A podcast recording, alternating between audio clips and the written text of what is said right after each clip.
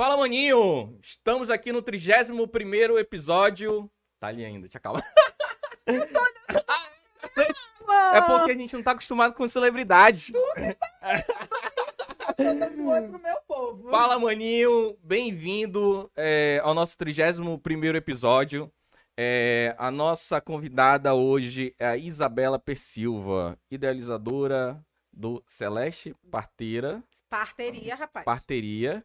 E uma pessoa sensacional que vai bater hoje um papo com a gente e vamos falar sobre tudo: vida é, pessoal, vida profissional.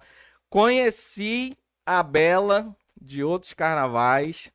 E era uma época, e era uma época, era uma época muito legal e a gente se divertiu demais. Nossa, era a nossa infância, querendo ou não, era a nossa infância ali. Do meu lado, Renanzinho. Tamo junto, hein? Fala, maninho, boa noite. E aí, vamos começar a baguncinha. Vamos começar então. a baguncinha. Vamos Primeiro começar logo com com o brinde, né? um brinde aqui. Opa, peraí, que tem brinde a gente registra. Um brinde, saúde. Valeu, Manajim. Valeu, Manajim. Manajim, adoramos vocês. Manajim hoje proporcionando aqui o nosso o nosso foi, drink da noite. Eu acho que tá fazendo patrocinado aqui, né, mano? o Manajim. Mas eu não tô patrocinado. Ah, faltou. Tá, vamos, vamos lá. Depois, depois. Isabela P. Silva. Quando que a gente se conheceu, Isabela? É, Cara, faz muito tempo, Alan. Eu só 2006. tinha a Bia. seis. Deixa eu ver, Bia nasceu em 2002. Ela tinha uns três anos, mais ou menos. 2000 e... Ah, tá. Deixa eu só, só, só um pouquinho mais pra perto. Que é pra galera. Pronto, aí ficou melhor. Olha? Agora, agora tá top da balada. Então, foi em 2005, mais ou menos, 2006. Pô, já tem um tempão. Tem um tempão. Cacete, meu. E A eu vou gente te falar. precisa especificar. Vamos lembrar qual era a época. Jack Free, galera. A gente se conheceu ali na época do Jack Free. A gente ia de ônibus pro Jack Free. Pra ir pra. Olha, o que que, o que que os adolescentes não fazem quando querem se divertir e beber? Eu vinha do Japim pro centro pra pegar o ônibus com os meninos pra ir parar Pra na poder- Ponta Negra. Cacete, meu irmão. Era muita vontade pra aquele negócio, Dá né, muita bicho? vontade de beber. Porra, mas era top, né? de dançar, de se divertir, porque onde a gente chegava, a gente sempre foi o centro das atenções, meu amor. Isso daí. É, então, a Isabela Persilva, como vocês veem, ela é o centro das atenções onde quer que ela chegue, meu. Que a Barulho. Isabela é... Barulho. A Isabela é barulho, exatamente isso. A Isabela é barulho. Mas vamos lá. Ah, Olha, mas te interrompendo, um barulho muito bom. claro, Porque pô, onde claro. eu passo, eu não sou esquecida, meu amor. Com certeza, com certeza. Tem frescura, né, mano? Conversa, fala, ri, grita e caralho, quatro. Mas Não tem aí. frescura. Mas pra chegar no parto, aí, parteiro, aí eu vou, vou ficar calado. Olha, eu vou te falar uma coisa. Pode falar, Alan. Depois Não, não. Eu, não, eu ia fazer um comentário. Eu ia falar pra eu chegar no parto, mano. Às vezes eu preciso pegar um mototáxi básico e largar o carro no meio da rua. Às vezes o bebê chega antes de mim, mas no final dá tudo certo sempre. Cara, É já, a né? pessoa larga. Porque não, se for ficar no carro, também não chega na- no, no, no pessoal, né? Tem que Tá. correr. Vamos lá. Como começou essa parada do parto? Como é que começou a, a vontade? de- Porque Isabela P. Silva tem quatro filhos. Quatro filhos? Quatro filhos, quatro filhos e mais quatro aqui na cabeça. Não, não, não vem mais. Agora eu só tapejo e recebo os bebês das minhas celestes. Como é que começou essa tua ideia do, do Celeste Parteiro? Tá, vamos lá. É, Para eu falar do com o que eu trabalho hoje, eu preciso citar um pouquinho da minha história. Então, eu nunca fui uma adolescente que se encaixava nos padrões. É Quem me conhece sabe disso. Eu nunca me enquadrei, na verdade, nunca me senti à vontade no padrão aonde eram as todas trabalhadas, nada contra, tá? Que eu adoro rosa, mas na época era todas trabalhadas no rosa, de cabelo comprido, com luzes no cabelo, e eu era a que cortava o cabelo curtinho, a que furava trocentos, trocentos buracos na orelha para ser diferente das, da galera. No segundo grau, aí a adolescência veio, resolvi virar dançarina de boi. Fui dançarina do grupo Movimentos, caprichoso. É, meu gostava Deus, de quando a boi, gente minha Nossa chegava, misericórdia. Gente, subia no palco, aí era todo mundo lá embaixo, é, corre, Teatro Amazonas. E assim, uma, dois anos da minha vida eu me senti uma estrela. Mas eu ainda sou, tá? Só que agora é do parto e nascimento. E logo depois eu engravidei. É, eu sempre tive um relacionamento muito difícil com a minha mãe. Hoje ela já tá lá no céu. Mas ela era muito brava. Com quantos anos digamos tu engravidou? assim. Com 18 anos e tive a Bia com 19. Foi antes de nós nos conhecermos. Cara, eu lembro. Eu lembro, acho que dela bebezinha lá na, na vivenda, na casa da Evelyn. Olha como faz tempo. Na Caralho, casa do meu muito tio. tempo. Bota tempo aí, mas ninguém precisa tempo. saber. O único detalhe que eu posso contar é que minha filha hoje está com. Vai fazer 19 anos amanhã. Ê, parabéns. Parabéns! Então, engravidei porque eu acreditava no príncipe encantado. Que eu ia morar numa casa maravilhosa, que eu seria Que era o pai muito dela. bem tratada, que é o pai dela. Mas, na verdade, não é nada disso. Quando a gente engravida adolescente, o mundo desaba para quem estava acostumada a ter. Principalmente no, no padrão tudo. da sociedade ali também, né? E meu pai era uma pessoa muito brava. Hoje, o vovô Cotonete, papai Cotonete, te amo. Ele já é mais assim. Como é que eu posso falar? Mas ele já não internaliza mais. Ele já não é mais. Já um deu uma padrão, amolecida, já deu uma Com amolecida. quantos anos tu? Eu tive a Bia com 19. 19, né? E aí, resumindo a história, engravidei, passei cinco anos entre idas e vindas com esse boy, que era meu marido na época, e voltei para casa dos pais diversas vezes. Foi quando eu conheci essa galera doida aqui, porque eu sempre fui muito presa, engravidei muito cedo. Aí, quando eu conheci esse povo, eh, me acabaram. Eu me tornei. Olha só, eu me que é isso. tornei, exatamente. Eu, eu me tornei aquela pessoa. Eu estudava a semana todinha, ralava, fazia trabalho científico para outros alunos para poder ganhar um dinheirinho, porque Ali eu naquela. tinha que viver. Mas, tu- mas tu fazia naquela época ali o, o, o quê? Eu não lembro o que tu fazia. Eu fazia trabalho científico para os alunos. Eu fazia enfermagem, eu Ah, fazia sim, fazia faculdade enfermagem. de manhã e o resto do dia fazia trabalho científico para os outros para ganhar aquela verba. Sabia que eu não sabia. Cara, eu fiz trabalho científico, aquela vamos contar, até quatro anos atrás da minha vida. Quatro, cinco anos, porque sempre foi a minha maior renda. Pessoa que sempre foi muito inteligente, sempre teve facilidade para isso, e isso me sustentou durante muito tempo. Mas depois eu virei muambeira, outras coisas, mas isso é cena para um outro capítulo. E engravidei, voltei para casa dos pais e segui fazendo a faculdade de enfermagem. Só que no primeiro no nascimento da minha primeira filha já me levaram para uma cesárea porque minha mãe tinha sofrido violência obstétrica, que é exatamente aquela violência que acontece contra a gestante ou, ou a gestante ou em situações de abortamento. Então acontece na gestação, parto e pós-parto. E foi onde eu sofri a primeira violência, mas não entendia muita coisa naquela, naquela época. Quando minha mãe faleceu, e logo depois, meu pai perdeu tudo, a gente perdeu tudo, meu pai faleceu, a minha mãe faleceu, e a gente passou por momentos muito ralados da vida. Mas, graças a Deus, serviu para nos fortalecer. E aí comecei a, a namorar, inclusive é o pai dos meus filhos, é o boy, é o boy. É o original, é o É o original. boy, é, tem que falar que é o boy, porque senão ele vai ficar bravo se eu falar só o pai dos meus filhos, é meu noivo hoje. Hum. Então, meu noivo, aquela já há 14 anos junto é meu noivo. Pois é, isso que eu ia te falar. É Dá um tempão gente já, já- né? É, a gente já tá junto há um tempo. Entre idas e vindas também, mas seguimos firme e forte nessa jornada que vai Como é o nome certo. do boy? É o Carlos. Casa quando, Carlos. Não tem data ainda não, mano. Foi 14 anos pra noivar e eu disse pra ele que agora será que vai ter 14 anos pra... pra... Não, noivou tem. casar. Quando foi que noivou? Quando é que foi que noivou? Vai fazer um mês. Carlos, é o seguinte, tu tem um ano, mano. Já só vira. tem 11 meses agora, te vira. papai. E aí, o que que aconteceu? O conheci, engravidei, minha mãe faleceu no meio da gestação, fui para uma segunda cesárea e sofri um assédio pelo anestesista que fez a minha anestesia durante a cesárea. E depois, quando eu achava que estava tudo bem, a gente já estava ralado, já estava tudo muito apertado, financeiramente falando, engravidei do terceiro. Aí, meu Deus, mas engravida quem quer, mas eu engravidei o anticoncepcional. Calma aí, é, só um pouquinho, desculpa, Bel. Pode falar. Encostar mais a boca. Pra- tu- como tu tá um pouquinho mais pra cá, eu vou trazer ele um pouquinho mais pra cá, Tá, ok. beleza? Tá. Tá falando um pouquinho pra lá também? Tá dando pra ouvir. Kyla, beijos! Kyla, por favor, compartilha aí pra galera seguir o Fala Maninho. Muito obrigada. É minha blogueira preferida. Então, é, É, a- o assédio com anestesista. fui pra terceira cesárea. Engravidei num flashback. Com, Com o o pai Carlos. dos meus filhos, com o Carlos. E sofri o mesmo assédio que eu sofri com o mesmo anestesista é, da época.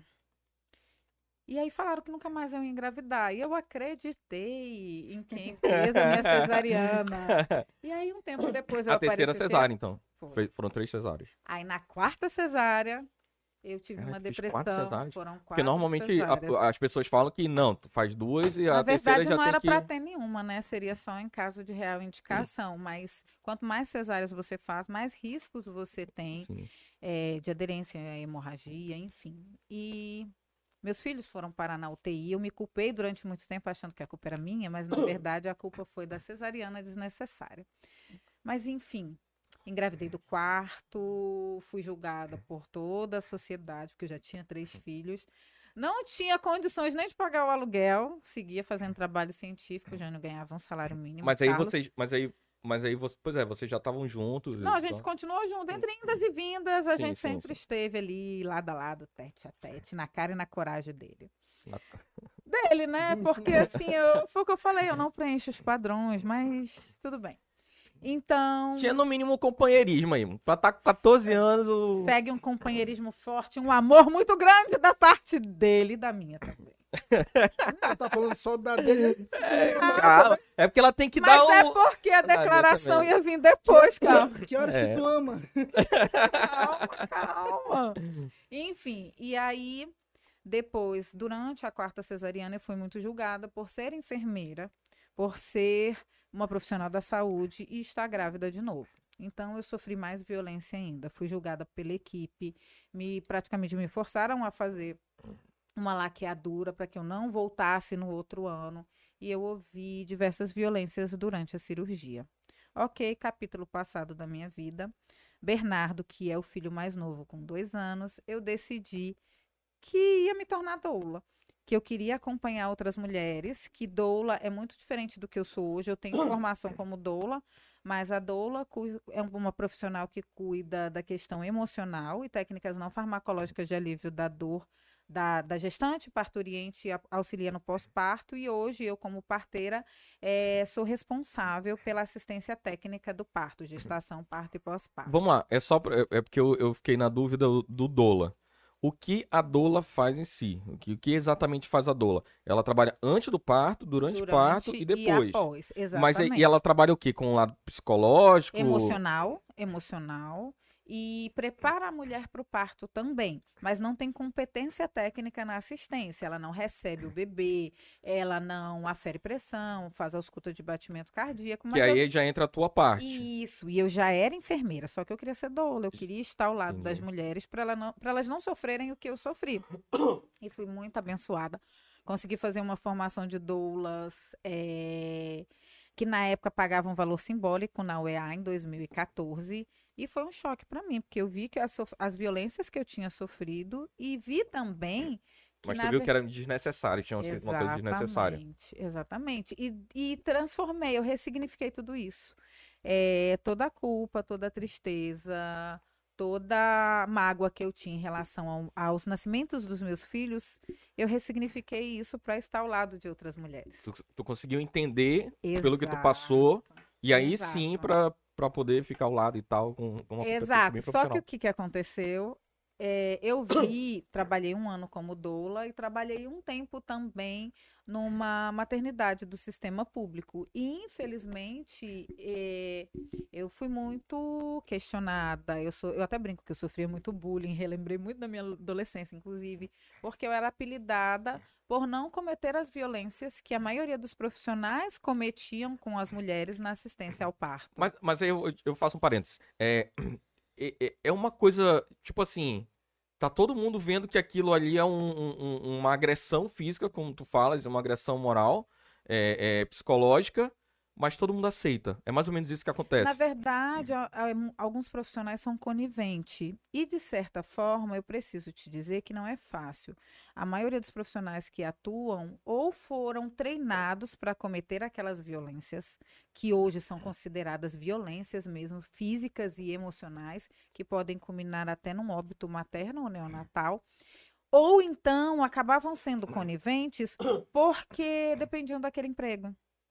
E aí Uhum. saíam de perto, não falava nada. E aí eu comecei a bater de frente. Só Sim, que isso me sim. deixou doente. Eu era perseguida, eu ia para os plantões chorando, mas eu continuava. É, porque a partir do momento que tu começa a bater de, uma- de frente com um sistema que já tá todo ali. Eu, eu acho que é meio comodidade, né? Pra eles é uma comodidade muito maior fazer uma cesárea, arrancar ali. E fora que é, as mulheres, eu falo muito isso, as mulheres elas não têm medo do parto em si vaginal. As mulheres têm medo das violências que acontecem no parto vaginal. E por isso acabam tomando a cesárea como primeira opção. Mas e talvez- fora o, comodi- o comodismo dos profissionais. E e- e- mas também não, não- Talvez é uma coisa legal que eu vejo tu fazendo, é a informação. Talvez a, a falta de informação também, a Exato. ignorância por parte de mãe e pai na hora do, do, é, de ter um filho ali escolher parto normal e etc. É, a, a ignorância deles leva eles a acharem que cesárea é bem mais normal, mais tranquila, né? É, hoje é Porque a o que falta que tem- de desculpa, informação. Porque o que tem hoje, que eu, que, que eu escuto como ignorante, como leigo, eu escuto muito que, ah, cesárea é ruim porque ela passa ali 30 dias. Mas é tirar ali, pronto, fechou, passa os 30 dias. E você sabe que é esse o problema. É, ninguém conversa com as mulheres, Alan, eu tenho certeza, vamos supor. É, lógico que tem mulheres que se informam e optam pela cesárea, tá tudo bem, porque é o corpo delas, quem sou eu para julgar o que cada uma vai fazer. Quando eu não quero, eu não faço uma tatuagem, eu faço um piercing, porque o corpo é meu. E assim é a mulher. Só que quando se tem informação, a gente consegue perceber a. Como é que eu posso falar? Não é a face. A importância do processo do trabalho de parto para a mãe e para o bebê. Mas eu vou falar isso depois, deixa eu acabar a minha história, que eu vou já dar tchau aqui pro pessoal para eles seguirem no YouTube, porque tem um arrasto. Bora pro YouTube, galera! por favor, vou fechar aqui. Beijos! Sigam no YouTube, tá lá nos stories o Arrasta Pra Cima. Fui. Amo vocês. Tem muitos comentários. Aí você dá pra apresentar legal, né, cara? Tô falando. Agora- Super bela. Agora continuando. Agora continuando o que nós estávamos falando. Pode dar informação. do- E, e aí o que, que aconteceu? Como eu era muito perseguida, Alain, eu acabei optando por. Deixa eu baixar o nosso vídeo, depois eu publico. É, eu acabei optando por continuar lutando. E foi isso que aconteceu. Eu continuei lutando, eu batia de frente. Só que a gente tinha situações que acabavam saindo do controle. E Tu aquilo- chegou, chegou alguma vez a ser ameaçada, assim, pela Sim. equipe de sair fora? Olha, tu vai, tu vai ser demitida, etc. Não, na verdade, foi feito bem pior. É, um ano e meio depois, nós tivemos uma situação mais grave e eu optei por instruir aquela família. Eu sempre fazia isso, mas dessa vez foi bem escancarado a fazer a denúncia, porque o óbito de um bebê era um óbito, havia acontecido há dias. E quando ela foi admitida, falaram que o bebê estava vivo. Fui eu que assisti o parto, fui eu que recebi o bebê. E era um óbito, morais. o bebê Comigo. estava praticamente, a gente usa é, a palavra macerado, ele estava em estado de decomposição. Era um óbito de uns cinco dias. E aquela mãe estava esperando um bebê vivo, o sétimo filho. E aquilo mexeu muito comigo, muito, muito mesmo. Então a gente incentivou Ah, aquela arrepiou todinho. família a fazer a denúncia. E aí eu fui chamada pela gerente de enfermagem, uma colega, e o recado que ela mandou para mim foi: estou te mandando para outro setor, para ginecologia, porque lá você não pode partejar e eu sei que lá você não vai ser feliz. E me mandaram para outro setor. E aí eu fui. só que Isso, isso era. Pode falar onde é que era? O hospital, essas coisas? Você, assim, na época eu trabalhava, ninguém vai saber quem era a gerência mesmo, mas na época eu trabalhava no Instituto da Mulher Dona Lindu Ah, e tinham muitos profissionais maravilhosos, sabe, que lutavam muito contra a violência obstétrica, mas infelizmente não é o ambiente que vai fazer assistência, sabe, Alan? É, não é a ambiência que vai fazer com que o parto seja humanizado, é a assistência dos profissionais que estavam lá. Então Uhum. eu passei um plantão de 12 horas chorando sem parar, num setor onde a maioria das mulheres estavam em processo de abortamento ou tinham risco de aborto. Então, para mim, eu saí de um local onde eu recebia a vida para estar ao lado de mulheres que ou já tinham perdido seu bebê, estavam aguardando fazer o procedimento. Um ambiente totalmente diferente. Totalmente diferente. Até que me convidaram a me retirar, porque eu chorei o plantão todo, falei que não queria aquilo para mim e me convidaram a me retirar da unidade. E Isso quando, mais ou menos? 2014, 2015, 2015. Eu só fui um plantão, não aguentei. Só um plantão. Não aguentei. Mas trabalhei um ano e meio. É, mas foi a melhor coisa. E hoje eu agradeço muito a essa gerente de enfermagem, porque talvez, se não for, tivesse sido essa atitude dela, que na época me deixou em depressão, fiquei três meses muito ruim, eu talvez não teria me tornado quem eu me tornei hoje. A força que eu tenho hoje, porque hoje o meu trabalho é pelas mulheres. E totalmente reconhecido. E assim, eu não tenho vínculo com a instituição. Então, eu tenho instituições que a gente é muito recebi bem recebida, mas eu tenho instituições que, quando vem a gente chegando na porta, todo mundo já vai virando a cara, e até quem me conhece finge que não me conhece. Porque sabe que se tiver algum BO, a gente vai fazer denúncia. E tá tudo bem, porque o momento do parto é o momento de mais transformação para um casal. Para que, que. Eu não sei como é que os, os profissionais têm a coragem de, de deixar aquele momento que era para ser um momento de alegria, de felicidade, em algo tão violento, porque aquilo vai ser carregado pelo resto da vida. Tá, é, vamos fazer um parênteses aqui. É, quando tu fala violência, né, vamos, vamos colocar para a galera justamente naquela, naquela ideia de levar informação, o que eu acho que falta muito ainda. É, o, o que que se trata a violência? Quando, tá. quando tu fala, o que que é a violência? A violência obstétrica, ela pode acontecer desde o agente de portaria até o médico obstetra. Pode ser cometida por qualquer profissional de saúde que esteja na assistência à gestação, ao parto e ao pós-parto. Pode ser e, tanto física como quanto moral. emocional, emocional. E as sequelas são assim inúmeras. Vou te citar um exemplo muito comum de violência obstétrica: uma cesariana feita de forma eletiva sem real indicação. Um exemplo. Uma Olha, cesariana feita de forma eletiva. Sem, sem, indica... real indicação. sem real indicação. O que, que é isso? Olha, o seu bebê está muito grande, você não vai ter passagem. É, vamos fazer sua cesárea? Ou então, olha, o seu bebê está entrando em sofrimento fetal. Isso é uma sexta. Na segunda-feira, às sete da manhã, eu te espero para fazer uma cesárea. Um casal que Pô, por mas... mais que tenha informação, é isso que eu tô te falando. A emergência vai ser feita, se é sexta, é. vai ser feita na. Pô, como assim? Infelizmente, isso é mais comum do que você pensa. Ou então, o que as mulheres têm pavor no parto normal, aquele corte que é feito no períneo, que é a episiotomia. Hoje isso é considerado violência obstétrica e ainda assim é feito de forma corriqueira por muitos profissionais que assistem ao parto. Eu sou muito despreparado, olha. Hum. Acabei de pensar numa coisa aqui. Deveria ter pego um, um uma de borracha pra, pra Poxa, gente fazer um. E, e, eu, e aquela. E olha que eu tenho tudo lá em casa. Putz. Mas já, vai ficar na próxima. Vai ter um segundo capítulo. Vai ter, vai ter próximo. Não trouxe a caneca. Ai, calma, calma, que eu vou mandar deixar o copo. Relaxa, respira, calma, relaxa e respira. Tá, aí só, só seria na segunda, mas aí e sem nexo, né? E isso são situações de violência obstétrica e que podem culminar desde uma depressão pós-parto até um óbito materno é porque, ou neonatal. É porque quando tu fala pro, pro, pra, pro pai ou pra mãe, olha, o bebê tá em sofrimento, meu irmão, tira essa porra agora. Tu pode ter todas as informações do mundo, mas falou da vida de um filho ou da tua companheira, tu não vai nem pestanejar. Eu não e, quero que seja segunda-feira. No... É foda. tem que fazer agora. Então, passei a lutar. Aí tá, meu Deus, e agora? O que, que eu vou fazer da minha vida? Eu vou continuar fazendo trabalho científico. Aí comecei a atuar como doula. E no meu primeiro parto em casa, como doula, eu não era a assistente do parto, eu era a doula da mulher. O parto foi assistido por um outro profissional. Ela sofreu violência obstétrica dentro de casa. E eu fiquei, meu Deus, mas o parto com respeito não é isso. O que que tá acontecendo? E aí eu decidi que eu não ia ser mais doula que o que eu era no hospital, enfermeira obstétrica, parteira, eu ia agora assistenciar as mulheres no parto em casa e trazer e, e isso trouxe à tona todas as minhas experiências negativas, é, todas as violências que eu sofri, tudo que eu escutei, tudo que eu vi no ambiente hospitalar se transformou em estar ao lado das mulheres. Só que eu não tinha dinheiro, né? Misericórdia, o que eu vou fazer agora? O dinheiro não tá dando nem para comprar a comida dos curumim, porque a gente realmente, assim, o negócio estava muito apertado.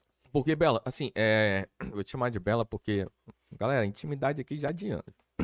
Bela, mas, mas assim, é, é, é, quando tu começou, tu falou que era difícil e tal, mas porque a galera não, não, não tinha esse conhecimento. Mas, tipo assim, é, ainda na época que tu começou, tem quantos? Quatro anos, três anos? Não, foi em 2014.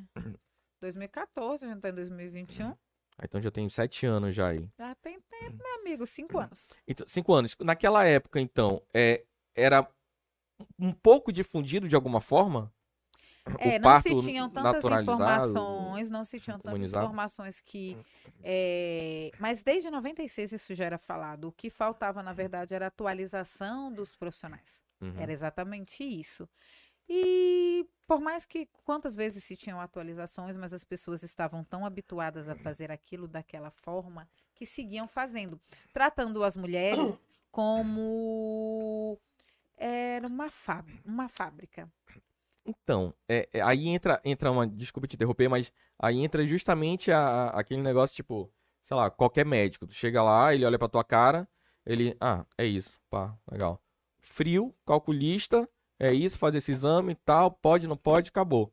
E é isso que é humanização, é você escutar, acolher a mulher e respeitar aquele mundo. Não só chegar lá, como tu tá falando, uma fábrica de criança, ah, vou te abrir aqui, vou tirar. Exato, todas, olha, quando eu trabalhava no ambiente hospitalar, todas as mulheres eram tratadas da mesma forma, independente dela estar no início do trabalho de parto ou na fase final. eh, todas tinham a mesma prescrição para assistência. E aí a gente acaba modific... acabava modificando isso, o que não é correto, mas era o ideal. Eh, a gente acabava não fazendo muitas coisas que estavam na prescrição de forma desnecessária, porque a gente sabia que ia levar aquela mulher a outras gravidades e aquele Aham. bebê também. Aí eu decidi que não era aquilo que eu queria e foi um ano, mano. Um ano de luta, um ano de pendenga. Mas antes desse um ano, eu decidi que eu ia ser muambeira. Vou contar Muambeira. a parte da muamba agora. Vamos É fazer seguinte, um parênteses aqui. eu tô, o dinheiro, o, o, o, o dinheiro que eu ganhava com os trabalhos científicos e o que o Carlos ganhava trabalhando, a gente só pagava o aluguel e mal a comida da criançada. O que, nós vamos fazer? Meu Deus do céu, tava na moda de todo mundo ir para Venezuela. Ia para Boa Vista, de Boa Vista ia para Venezuela e de lá trazia as muamba para cá. Gente, eu perdi as contas de quantas vezes eu fui presa. Porque tinha uma cota. Eu até ia com as crianças para ver se o pessoal tinha pena, né? Olha, coitado. Mas tu pensa, o que que, o que que a guarda lá queria era o quê? Dinheiro, bebê. O que que eu fazia? Colocava os curumim tudo dentro do ônibus. A gente saía daqui sete horas da noite. Chegava em Boa Vista sete horas da manhã. Largava a bolsa no hotel, fretava. Que na maioria das vezes só cabia a gente, porque era muito grande, não tinha com quem deixar as crianças, tinha que levar todo mundo. E a gente pegava um carrinho e era quatro horas de carro até a Venezu. Até. Meu Deus, eu esqueci o nome da cidade. A primeira Acho que é cidade. Pacaraima. É, eu acho que é. Não, mas de- logo depois de Pacaraima. Tem uma outra. Eu. Esqueci, mas vou já lembrar verdade. que ela não são um mapa muito. né? Então, aí o que, que nós fazíamos? E com, com o dinheiro que nós levávamos, vamos supor, a gente juntava um tempão, mil reais. E com mil reais a gente fazia três mil aqui. E aí a gente saía comprando tudo, mano. Eu comprava era fralda descartável, pras cunhantã, curumim. Na época bombava aqueles grupos do Facebook de venda. Sim. Era onde eu me fazia. Eu comprava as fraldas, pacote assim de 3 reais, 4 reais, vendia aqui de 25. Olha, pra te vender, ia fazer a entrega, né? Misericórdia, hoje não ia dar pra nada, nem a gasolina com essa gasolina, esse preço que tá. Caraca. E aí rodava a cidade todinha com as crianças no lombo. Um no braço, que o Bernardo tinha um ano. Um no braço. Isso os quatro ou os três? E, geralmente a gente levava ou três ou quatro. Se a Bia não estava na casa da avó, mas os três pequenos sempre iam. Um na época tinha um ano, Isso tu, tu, tu e o Carlos. eu e o Carlos. Mas quando o Carlos não ia, Caraca, eu ia bicho, que- sozinha com o irmão dele. que Aí ele foda. que me ajudava com as crianças. Mas, olha, Diego, cunhado, eu preciso comentar. Você fez sacanagem comigo. Você me fez ser presa com mais de 100 remédios para emagrecer. Sabe o que, que esse cachorro fez comigo? Ele me comprou. A gente vendia remédio para emagrecer, que na época era o auge. Até esqueci o nome, acho que era fruta planta, alguma coisa assim. Todo mundo queria esse remédio para emagrecer. Aí ele falou: Bela, é o seguinte, eu cheia de coisa pra criança pra vender. Eu vou te botar dentro do carro com o B, que era o, pequenininho do colo. Como eles já estão acostumados com a minha cara, eles querem dinheiro, tu passa no teu carro. E eu vou passar no carro na frente. Ok, lá vou eu linda, né? Com o carro atolado de coisa. Mais uma sacola. Gente, acho que tinha umas 150 caixas de remédio pra emagrecer. Ele olhou pra mim, desce com tudo. Gente, não passava o Wi-Fi. Tira tudo. Quando eles viram que era isso, e cadê o cachorro do cunhado? Que não aparecia pra me socorrer, eu não sabia nem o que fazer. Era menino chorando com a fralda cheia de xixi. Eu doido pra beber uma água. Ele virou e falou assim: Eu não vou preso, não. mas depois ele foi lá, porque não tinha pra onde correr. Aí a gente deu um dinheirinho lá pra eles e fomos liberados. E eu passei um ano e meio da minha vida fazendo isso, antes de me tornar a Celeste Parteria. Só que nós sofremos um acidente de ônibus voltando de Boa Vista. Nós com todas, nós estávamos com todas as crianças dentro do carro, o motorista dormiu do- no volante, a gente Nossa. caiu numa ribanceira. E estava tudo escuro, ninguém via nada. E o Bernardo, meu filho mais novo, ele é tão abençoado que ele ficou embaixo do ônibus. O ônibus desceu a ribanceira, o vidro quebrou, ele caiu e ele ficou enrolado no cobertor que nós estávamos. Só que o rosto dele ficou, você não viu que era o rosto dele, porque o ônibus escorregou, ele de rosto na grama, então cortou o rosto dele Sim. todinho. O que não quebrou os dentes dele foi porque ele estava de chupeta. Então acabou eh, protegendo os dentes. E aí todo mundo gritando, Caralho, cadê, cadê, cadê as crianças? E eu consegui a Bia e o Enzo.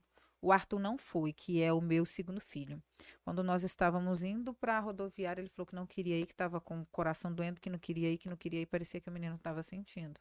E aí eu fui correndo, deixei ele na casa do meu pai. Quase perdemos o ônibus, mas conseguimos ir. E isso aconteceu na volta. Aí eh, Bia e, e Enzo caíram na parte do bagageiro, então sofreram só escoriações. Eu tive escoriações também. O Júnior, como é um peso mais pesado, acabou se machucando muito e desmaiou muito rapidamente. E a gente não conseguia ver nada porque estava escuro. E a água do banheiro, como ela virou, tinha aquele barulho de água e a gente achava que estava no meio do igarapé e todo mundo gritando. Mas consegui achar os meus filhos. Bia achou onde estava o Bernardo, que estava embaixo do ônibus mesmo. Conseguimos abrir o alçapão e, sa- e saímos. A sorte foi que um motoqueiro vinha atrás do ônibus e viu o ônibus cair na ribanceira. E foi ele que parou outros carros e nos socorreu. Aí fomos parar num hospital lá, Bernardo com isso daqui tudo aberto. Não, isso aqui tudo aberto. Conseguimos, ajudei o médico a fazer a sutura, que o, meu- o profissional lá não sabia nem o que fazer. Assistenciamos, só que depois disso ficou um trauma muito grande. A gente não saía de casa, mas ainda voltei a viajar um tempo depois, porque era esse dinheiro que nos sustentava. E aí decidi, mano, que eu ia ser parteira, que eu ia acompanhar a parto em casa. Mas, e aí, como é que faz? Porque é totalmente diferente da assistência hospitalar. Descobri um curso em São Paulo, e aí eu fazia trabalho, a gente juntava dinheiro e eu ia e fazia o curso e voltava. Aí tirava das contas da casa, mas consegui, fui comprando material. Na época eu tinha umas outras parceiras e a gente conseguiu montar o Mas nessa época serviço. tu ainda não tava no, no Instagram, não tava no Facebook. Tava. Ou tu já tinha sabe como é que é a montado? minha história no Instagram, Alan? Mas tu já tinha montado o do Não. Parteira. Eu era doula. Tá. E aí eu falei, eu vou montar um Instagram. E falei para as minhas amigas. Eu, se eu não me engano, foi 7 de agosto de 2014. E eu falei para elas, vocês me deem um ano para eu ficar conhecida nesse Brasil todo. Aí ficou todo mundo rindo de mim. Deus, isso não dá isso. Em um ano eu tinha 30 mil seguidores. Tá com 78 agora? 70 é, varia entre 75 e 77 sempre, porque as mulheres parem, aí deixa de seguir, Sim, e aí sim, os sim. curiosos que vão, depois deixa de seguir, ou então vão porque saiu em determinado Instagram que bateram o carro por minha causa, aí vão lá curiosos seguir. Eita porra, pegou aí, pegou um corte aí, hein? Esse aí é depois. Esse aí é depois. offline. E, e o Instagram foi o que alavancou quem eu sou hoje. A gente começou o nosso assunto e já fez tantas, tantos caminhos aí sobre o porquê que eu decidi ser do, é, é, doula e depois parteira, por, o quem eu sou hoje, foi o Instagram. Se não fosse o Instagram, eu jamais teria tido o alcance, porque eu brinco que eu desbravei o Instagram. Eu era bloqueada, porque postava as fotos das pepecas, dos bebês nascendo. E aí a gente era denunciada e bloqueada. Roubaram minha conta umas três vezes, consegui recuperar. Isso, Isso- que eu ia te falar, porque, tipo, é, eu não sei como é que é, com- como, funciona a, a, a política do, do Instagram em relação às fotos, mas provavelmente muita gente deve denunciar e tal, né? Aí denuncia como nudez, né? Como conteúdo impróprio. Aí a gente vai lá e tem que explicar para o Instagram que não é. Uhum. Algumas coisas a gente já conseguiu derrubar. O mundo todo, a amamentação, que antes podia se denunciar, hoje não pode. E parto também não. Mas dependendo da forma como a foto ou o vídeo é exposto, ainda fazem denúncia. Aí você vai lá no Instagram, convencer titio Instagram, papai Instagram, que se não fosse ele, que se não fosse ele, eu não teria chegado a tantos lugares do Brasil como eu já fui palestrando ou dando formação de doulas. Então o Instagram já é muito antigo, já é desde... Por isso que eu digo, respeita a minha história. Respeita a minha história com o Instagram, que eu nunca comprei seguidor, rapaz. Não, porque as pessoas falam, nossa, como é que tu tem tudo isso de seguidor? É, trabalha com parto e tal, mas é porque realmente é muito antigo. É não, e muito fora, e antigo. fora o conteúdo, né? Porque, é, como a gente estava conversando, eu acho que a maioria da, da- do, do- o problema das pessoas, tanto pai quanto família em geral, né? É que não tem o conhecimento, não sabe que aquilo A ali, a forma, a humanização, o parto humanizado, é um milhão de vezes melhor do que uma cesárea, né? E é isso que eu falo, a cesariana foi criada para salvar vidas e acabou tornando-se primeira opção mediante tantas violências e comodismo dos profissionais que atendem parto. A verdade é essa. E a cesariana não é parto. Me desculpem quem chama a cesárea de parto. E eu até brinco, eu não pari. É, os meus filhos nasceram por forma de cesárea, então é uma cirurgia que ocorre a extração fetal, é o que a gente chama de via alta de nascimento. O parto, o parir, ele acontece quando é via vaginal. E também tá tudo bem, gente, falar que não pariu, não tem problema. Isso não te diminui, nem te faz menos mãe por conta disso. Porque tem um, tem um, uma, um bloqueio das pessoas em falar que não. das mulheres, né? Em falarem que não pariram. Mas o parto em si, o parir em si é sair lá pela Pariu, nossa pepeca, né? Via vaginal. E vamos lá. Sim, senão eu vou ficar falando aqui. não, mano, não te preocupa não, porque você pode, você é convidado, você pode falar tudo até a hora que você Eu tô quiser. tranquilo, me dá mais um pouco.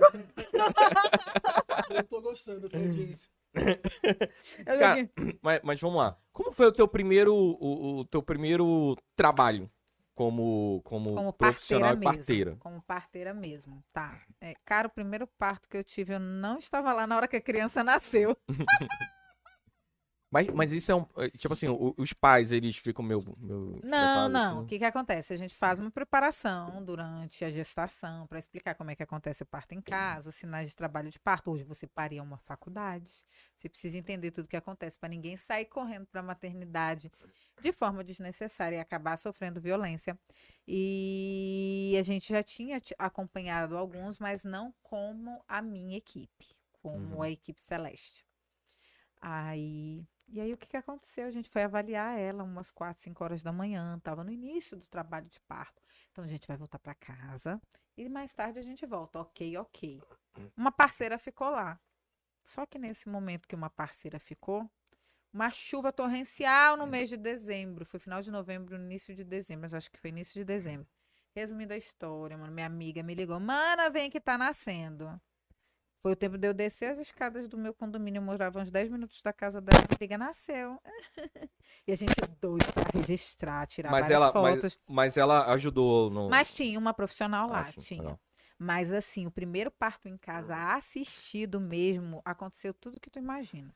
Eu doida na época, né? Doida pra todo mundo parar em casa, topei parto num ramal muito doido lá do Tarumã.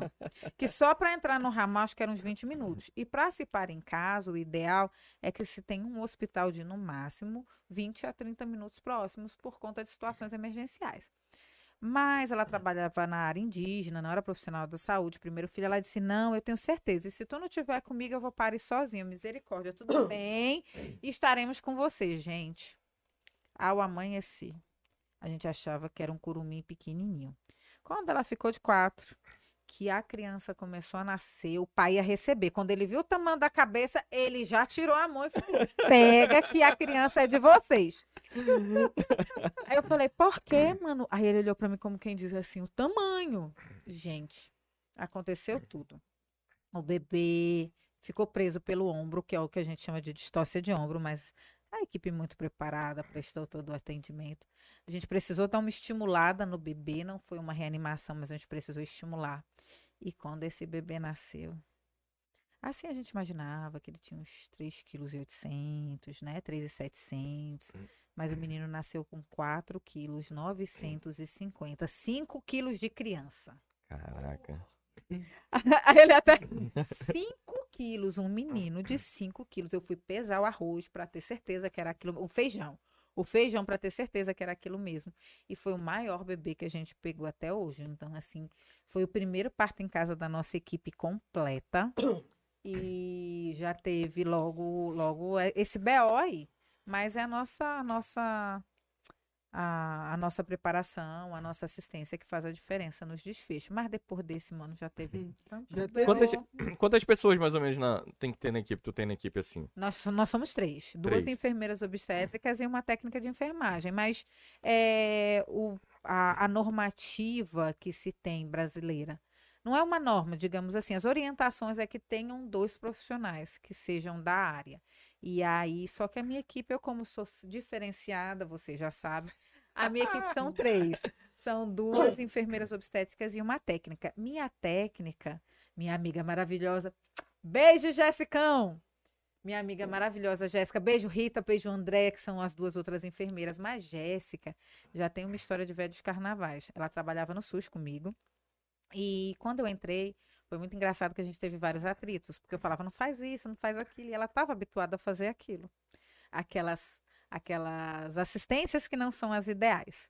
Até que eu fui convencendo ela um pouquinho. No final, ela também foi convidada a se retirar, porque ela já não fazia mais o que queriam. E aí ela veio trabalhar comigo. Hoje ela, nós já estamos juntas desde o nosso primeiro parto foi em 2016, que foi esse do curumim de 5 quilos. E a gente tem muita história, mano. Se eu se for contar. Vamos já contar, mas eu, eu queria abrir aqui um parênteses do que tu falou que tu preparou. O pai tava pra tirar. Como assim? Vocês preparam um pai pra tirar o bebê? Não, é porque na verdade ele não vai tirar. Não, mano. Ai, deixa de ser mole. Ah, Misericórdia. Gente, te que homens são Porra, esses? medo, filha da mãe. Tu já é pai? Não? Tenho dois. Eu tu eu sei, mas foram cirurgias, né? Foram Cirurgia, cesáreas. Então, por favor, você já indique aí, você já sabe que se tiver o Amor, terceiro... amor, cadê, cadê? Amor, é o seguinte. A gente não ia ter, ter o terceiro, não. Mas agora Eu vou anotar, a gente tem a Isabela. tá lascado. E a gente tem a Isabela agora pra gente fazer um parto humanizado. E agora vem uma mulher. Pô, a gente queria uma menina, cara. Olha, é, de acordo com algumas gestantes que eu acompanho, inclusive a última Adriana, beijos Adriana. A Mais Adriana tinha dois no homens. Podcast Fala Maninho. Ela tinha dois homens e ela falou, ela pesquisou tudo pra como engravidar de uma menina. Colher debaixo do travesseiro. E foi no dia e uma determinada posição, mas depois ela pode me contar e eu trazer pra você uma determinada posição e ficou lá e teve o dia. Então, meu amigo, depois eu te passo aí a deixa. Mas se vier um homem, não tem problema. Vai ficar igual Não, em casa claro. um time de futebol. Muita cueca pendurada. Meu Deus, meu banheiro pede socorro sempre. É, e a gente prepara os pais para receber o bebê. Tanto se for um parto rápido antes da gente chegar, porque acontece, tem bebês que são muito apressados e tem mulheres que não sentem dor. Por isso que eu falo, olha, por exemplo, o amor. Como é o nome da sua esposa? Charline. Chay. Cha- A Chay. A Chay só vai saber como vai ser o trabalho de parto dela se ela aceitar passar pelo processo. Ela, a gente fala tanto que a contração do trabalho de parto dói, dói, dói, dói. Mas eu tenho mulher. Eu tive uma que ela batia o bolo, bateu o bolo, ela é confeiteira. Comeu com o marido, falou pra gente que tava tudo bem. Só que eu sempre, quando elas estão com esses primeiros sinais, eu já aguardo já é, pronta. Ela disse que no mesmo ponto que ela deitou para dormir com o marido, namor- deram uma namoradinha tal, porque isso é muito comum com as mulheres que a gente acompanha, todo mundo fica bem entregue. Calma aí. É... Agora tem que. Aqui não. Nem aqui. Parou, né? Isso é a, a nossa. A gente tem uma convidada aqui. Lembra da nossa época lá na Vivenda? que tinha uns fantasmas que apareciam do nada. Tem um aqui no prédio. Tá, vamos lá, vamos voltar. Eu desculpa. prefiro não falar nada, porque senão a gente vai abrir outro capítulo. Então, quando. Ah, sim. E ela disse que no mesmo ponto que ela deitou, ela levantou com vontade de fazer força. E o marido me ligou e eu vi o bebê acabando de nascer por chamada de vídeo. Cacete. Então, a mulher só vai saber da experiência dela do parto se ela aceitar passar por esse processo. E o parto, ele começa na cabeça, mano. Tudo na nossa vida começa na cabeça.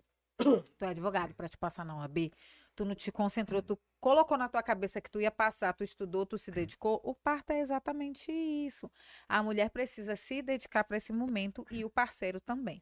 E se tiver é, a torcida do Flamengo, não, melhor, a torcida do Caprichoso, é! Se tiver a torcida do Caprichoso, que more com ela, toda a família precisa se preparar para o momento. Então a gente tinha preparado esse pai, a gente prepara muitos pais para isso. E tem e a maioria dos pais que recebem seus bebês, a não ser se eles estão muito nervosos, aí a gente assume essa assistência. Na verdade, as famílias me pagam para entrar em ação se tiver alguma coisa errada. Elas me pagam para eu sentar nas mãos e esperar o bebê nascer. É Cara, exatamente é- é- isso. Vamos lá. É, no como é que é o momento do nascimento, assim? Sei lá, tem que ter uma piscina, porque eu vejo várias fotos com, com piscina e tal. Tem que ser dentro da água? Não, mas isso é uma escolha da mulher. É como ela se sentir à vontade. Faz, faz alguma diferença ali na E- vagina, etc? Exato. Tem muitos estudos que falam que a transição do bebê é mais leve, porque o bebê, quando está dentro do ambiente intrauterino, dentro do bucho, é água, é líquida, amniótica. E a temperatura é em torno de 36, 37 graus. Tá, vocês três aí, se coloquem no lugar do bebê. Imagina que vocês estão ali acolhidinho, todo aconchegadinho, dormindo naquela manhãzinha de chuva, ali pelas 5, 6 horas da manhã. De repente, vem alguém, apaga a luz, acende a luz, abre as cortinas, puxa teu edredom e te pega pela perna e te tira da cama. É mais ou menos essa sensação que o bebê tem. Ah, Filha da quando- puta! Me deixa, caralho! Exatamente isso. Por quê? A mulher, ela entra em trabalho de parto quando o bebê está pronto para nascer. Não é a mãe que avisa que vai nascer, que o bebê vai nascer, é o bebê que manda uma série de hormônios para a corrente sanguínea materna e faz com que desencadeie o processo do trabalho de parto. Por isso que não é o ideal se marcar uma cesárea sem estar em trabalho de parto. Se a mulher quer optar por uma cesárea, não tem problema, mas aguarda entrar em trabalho de parto para ter certeza que tem a maturação do pulmão do bebê. Esse é o segredo. É a Ah, maturação sim. pulmonar. Quando o pulmão do bebê está pronto para o nascimento, ele libera uma série de hormônios para a corrente sanguínea materna, manda uma mensagem aqui para a hipófise, opa, já pode liberar ocitocina aí para ter as contrações, e- Uhum. e o resto das coisas, e a mulher entra em trabalho de parto e o bebê nasce. Então, o parto na água, ele é muito mais leve para o bebê. E o que, que é esse leve? Ele está saindo do ambiente intrauterino e vindo para o extra, do quentinho para o quentinho. Então, ele passou pelo canal vaginal, teve a compressão pulmonar e ele sai na água. Ele não tem aquele choque térmico Uhum. e a água está bem morninha. Mesmo que não seja um parto na água, a transição, lógico, que na água é mais leve para o bebê, tem diversos estudos científicos sobre isso. Mas mesmo que não seja, porque a mulher pode não se sentir à vontade, eu tenho várias que só eu vou parir na água, linda, maravilhosa, a gente vai fazer várias selfies e tal. Entra na água, meu Deus, socorro, eu não quero Aí a me gente vai ver as fotos. Aí pare deitada, porque se sentiu à vontade assim. Aham. E desde que seja uma escolha dela.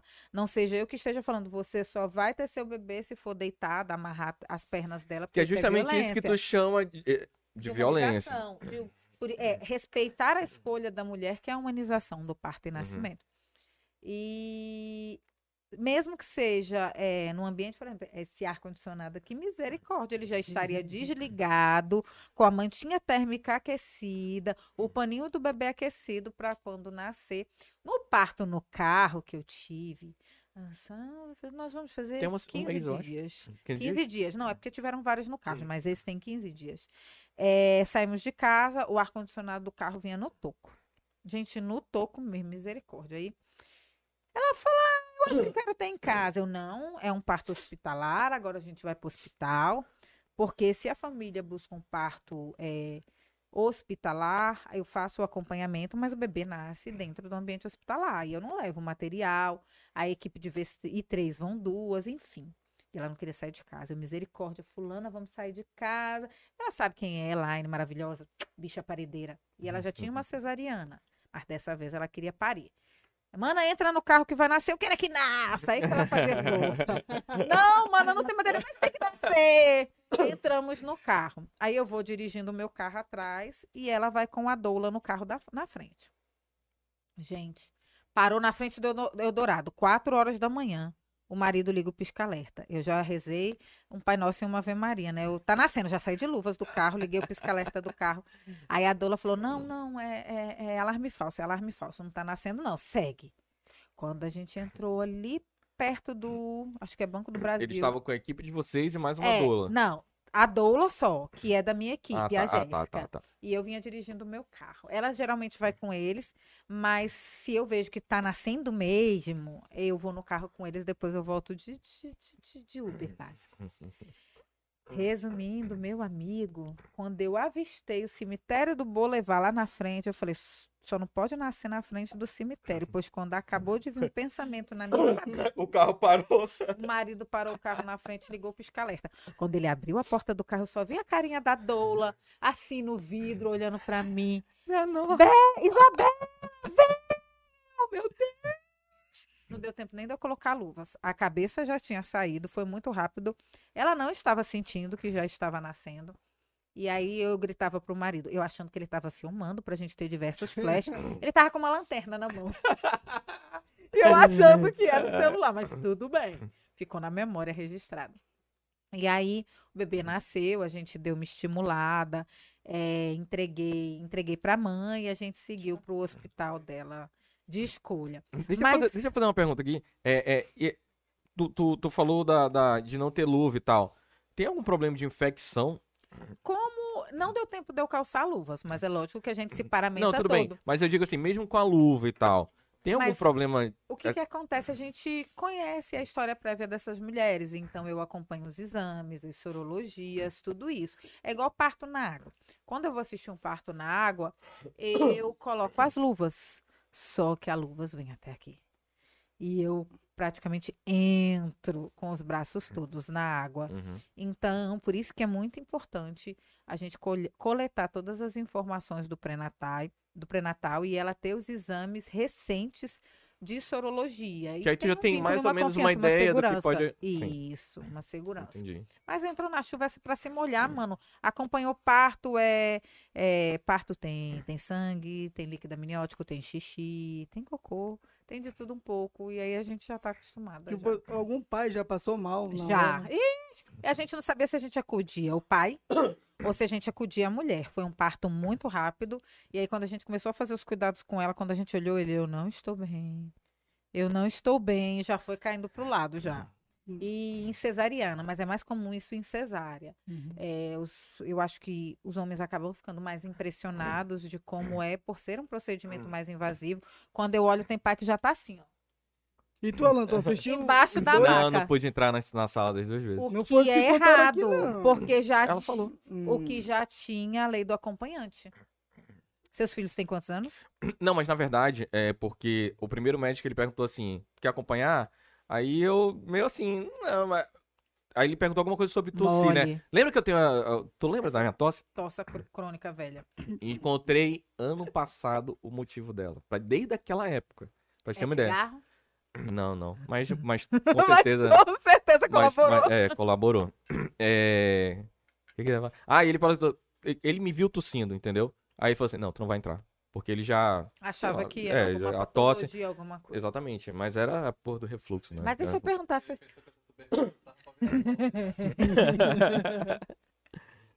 Pergunta, pergunta. Isso é bullying. Mas você tinha vontade de assistir, de ver ou tinha medo? Então, eu tinha meio assim. Ai, sabe que aquele cara que, vergonha. que caiu? Aí eu tinha medo de não ver.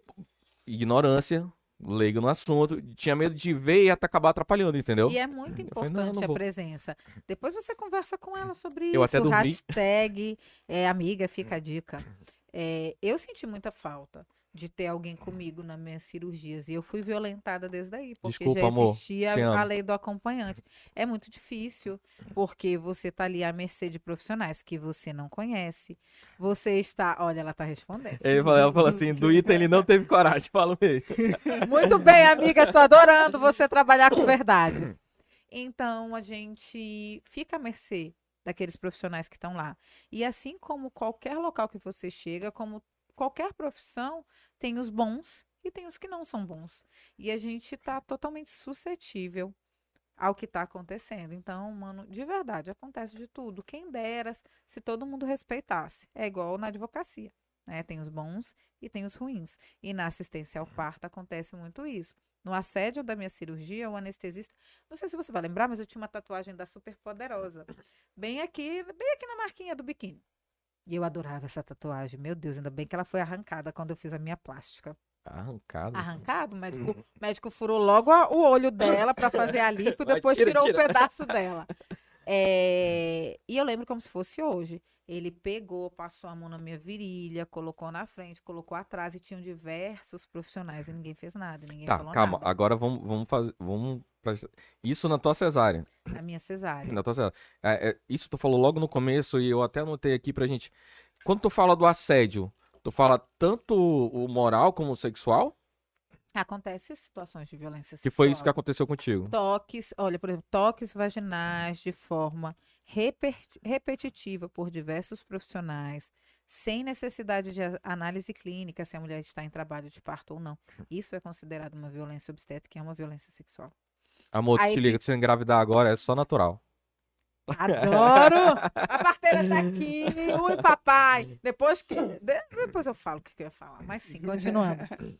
Então, é, o assédio, ele é po- pode acontecer. Num, as pessoas têm tanto medo do parto vaginal por conta disso. E pode acontecer no momento que a mulher está sedada para cirurgia ou, ou, ou em anestesia, digamos assim. Mas tem cirurgias cesarianas que são a mulher sedada. Já aconteceu eu acompanhando. A mulher começou a falar muito, a, par, a parturiente começou a falar muito, que ainda estava doendo, que estava incomodando. Aí apagaram ela. Justamente para ela não incomodar. Uhum.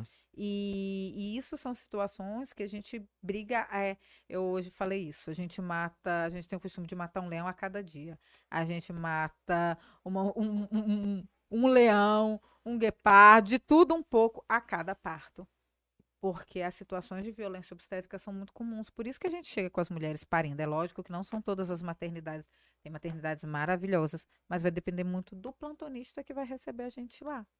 E é muito comum a gente chegar com uma mulher próximo de parir, próximo da dilatação completa, que são os 10 centímetros, que é o, o suficiente, que é o, que é o, O o, ideal. o- o- Não, não é o ideal, digamos, que, que é o tá máximo para o bebê nascer. É, E avaliarem e falar que ela tá com 3, 4.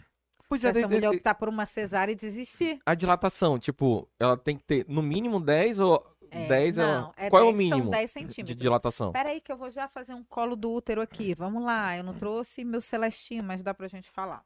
É, o que dilata não é a vagina, não é o canal vaginal, que todo mundo tem medo, que vai ficar frouxo, vai ficar isso e aquilo. Vai rasgar minha Para com vagina o isso, para com isso. Isso é off. É, isso, me ajeita aí, por favor. É, Ei, pessoal, pera só um pouquinho. É, pessoal, vai fazendo pergunta aí no chat, que daqui a pouco a gente vai falar, vai, vai fazer as perguntas pra ela e tal. E, e aí a gente comenta e tal, fala o nome de todo mundo aqui, etc. E Tá. depois, e depois eu vou abrir de novo, porque eu sou. Quero mostrar aqui. É, então, vamos lá. É, o que dilata é o colo do útero, que está lá dentro. A gente tem o útero e tem o colo.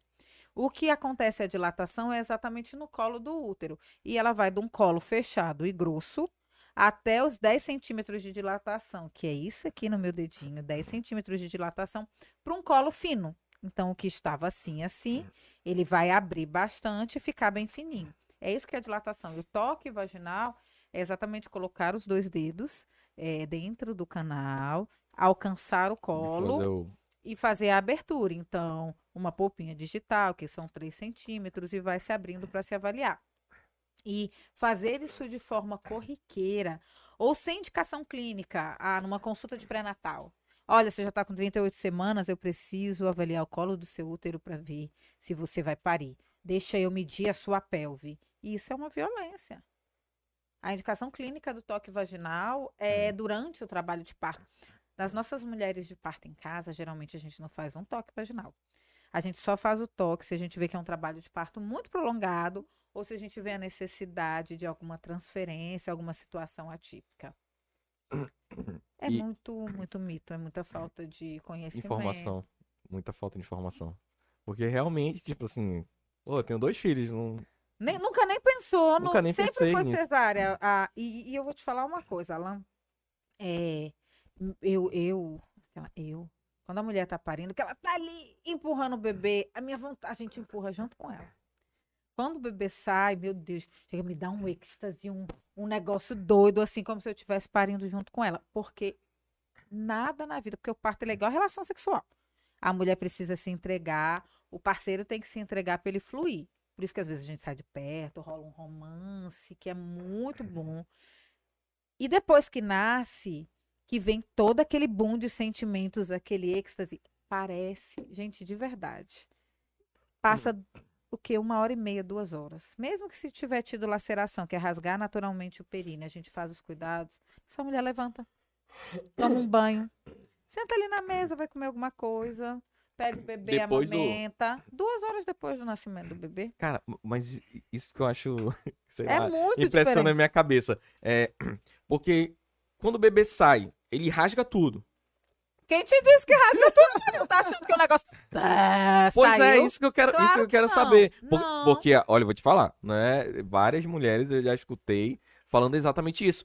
Porra, eu não quero ficar toda rasgada e etc. Mas isso tudo é mito. Pensa. Vamos lá. Eu vou falar agora o, o português rasgado. As mulheres nas relações sexuais eh, são diversas relações sexuais, diversos parceiros diferentes, então são todos os tipos de pênis. Desde o mais fino até o mais grosso. Todo mundo entra, todo mundo sai, ótimo, top da balada. Mas não ok. tem uma criança, né? Se tiver, meu amigo. Mas você não sabe, você não sabe quem é o produto. Você não, julgue pelo seu. Você não sabe. mas, mas não é uma criança. E olha, como é que a nossa geração chegou até aqui? Se não existia cesárea, Sim, sim. como é que esses bebês nasciam? E foi o que o nosso corpo foi preparado. Fisiologicamente, a mulher é preparada para parir. Então a mulher gera o bebê que ela pode parir. Deus não ia fazer esse negócio, mano.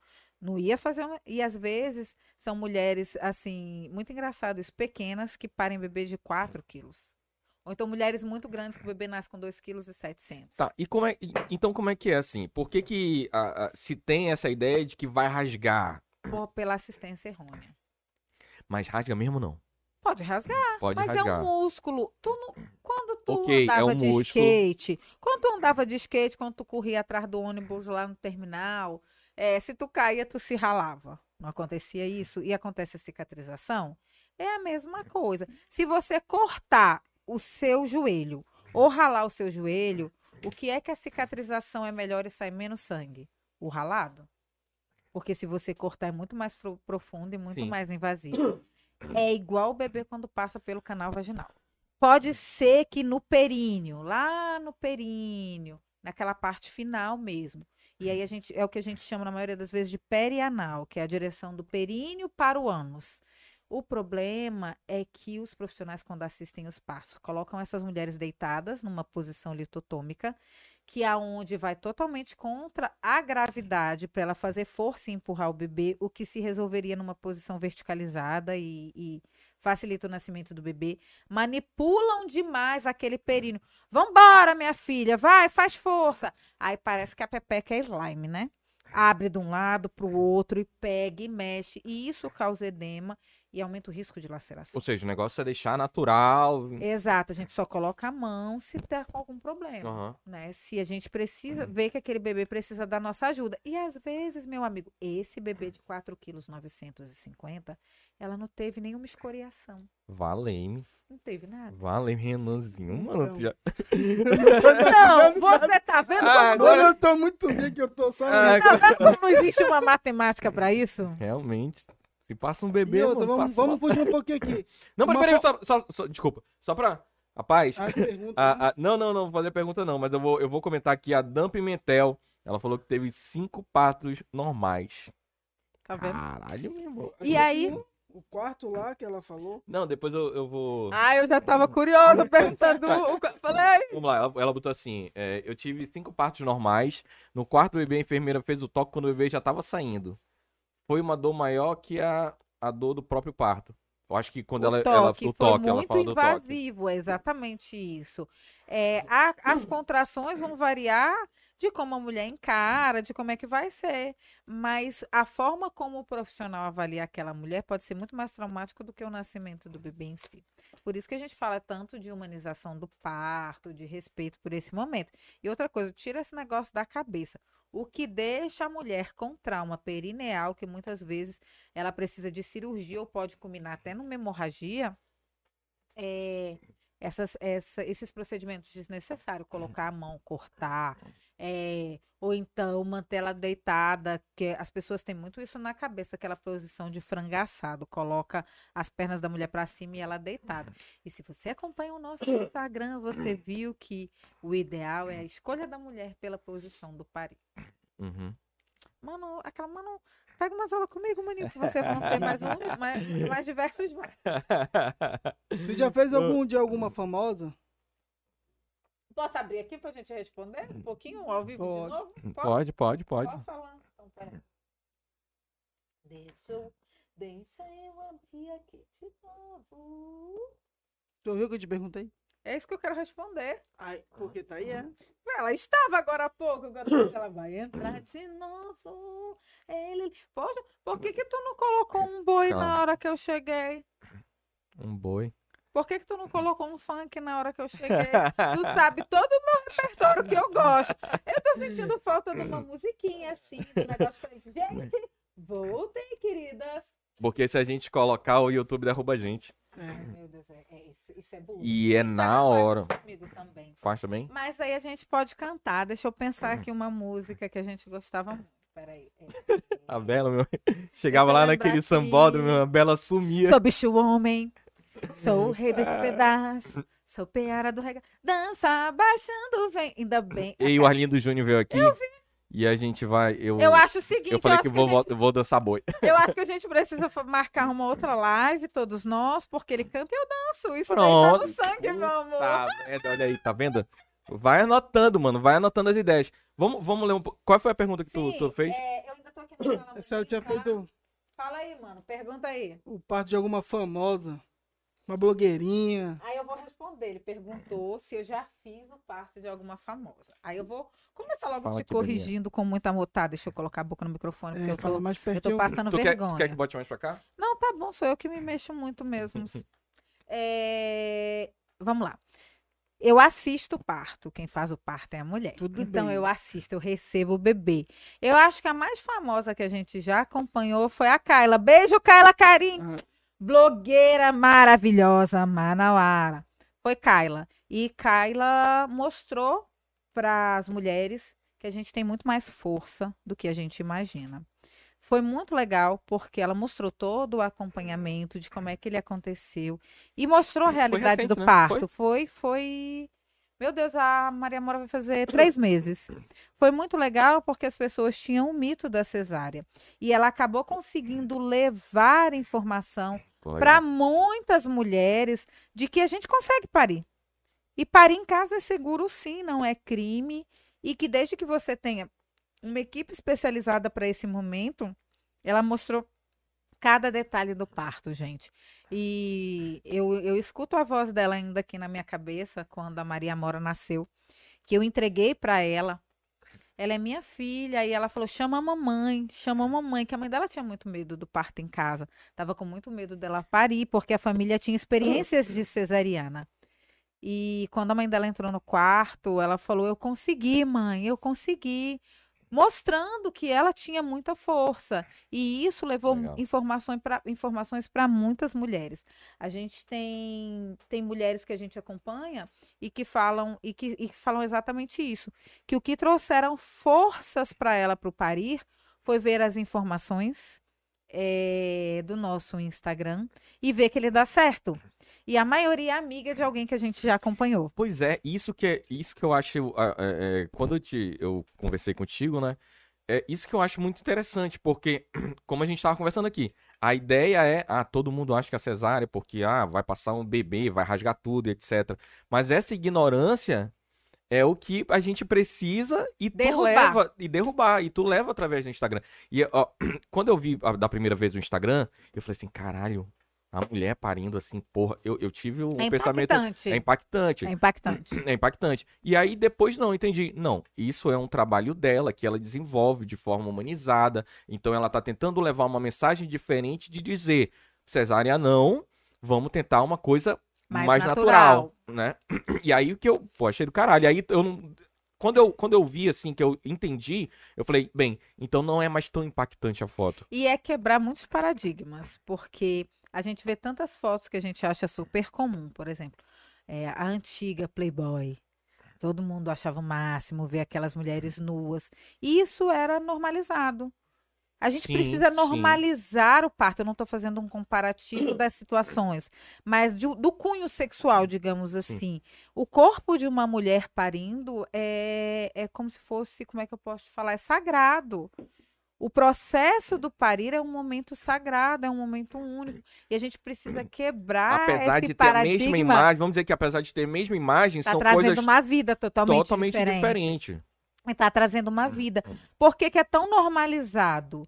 É, Fotos de mulheres de biquíni é, no Instagram, mas quando tem uma mulher amamentando, é classificado como conteúdo de nudez. A gente precisa quebrar esses paradigmas de que o parto é, é algo errado, de que ver um bebê saindo via vaginal. Por que, que todo mundo acha tão tiveram normal? que criar uma lei pra poder falar assim, deixa a Pode, mulher pode amamentar. pode, pode amamentar. E por que, que é tão normalizada a foto de uma cirurgia cesariana, mas de um parto vaginal parece um bicho de sete cabeças?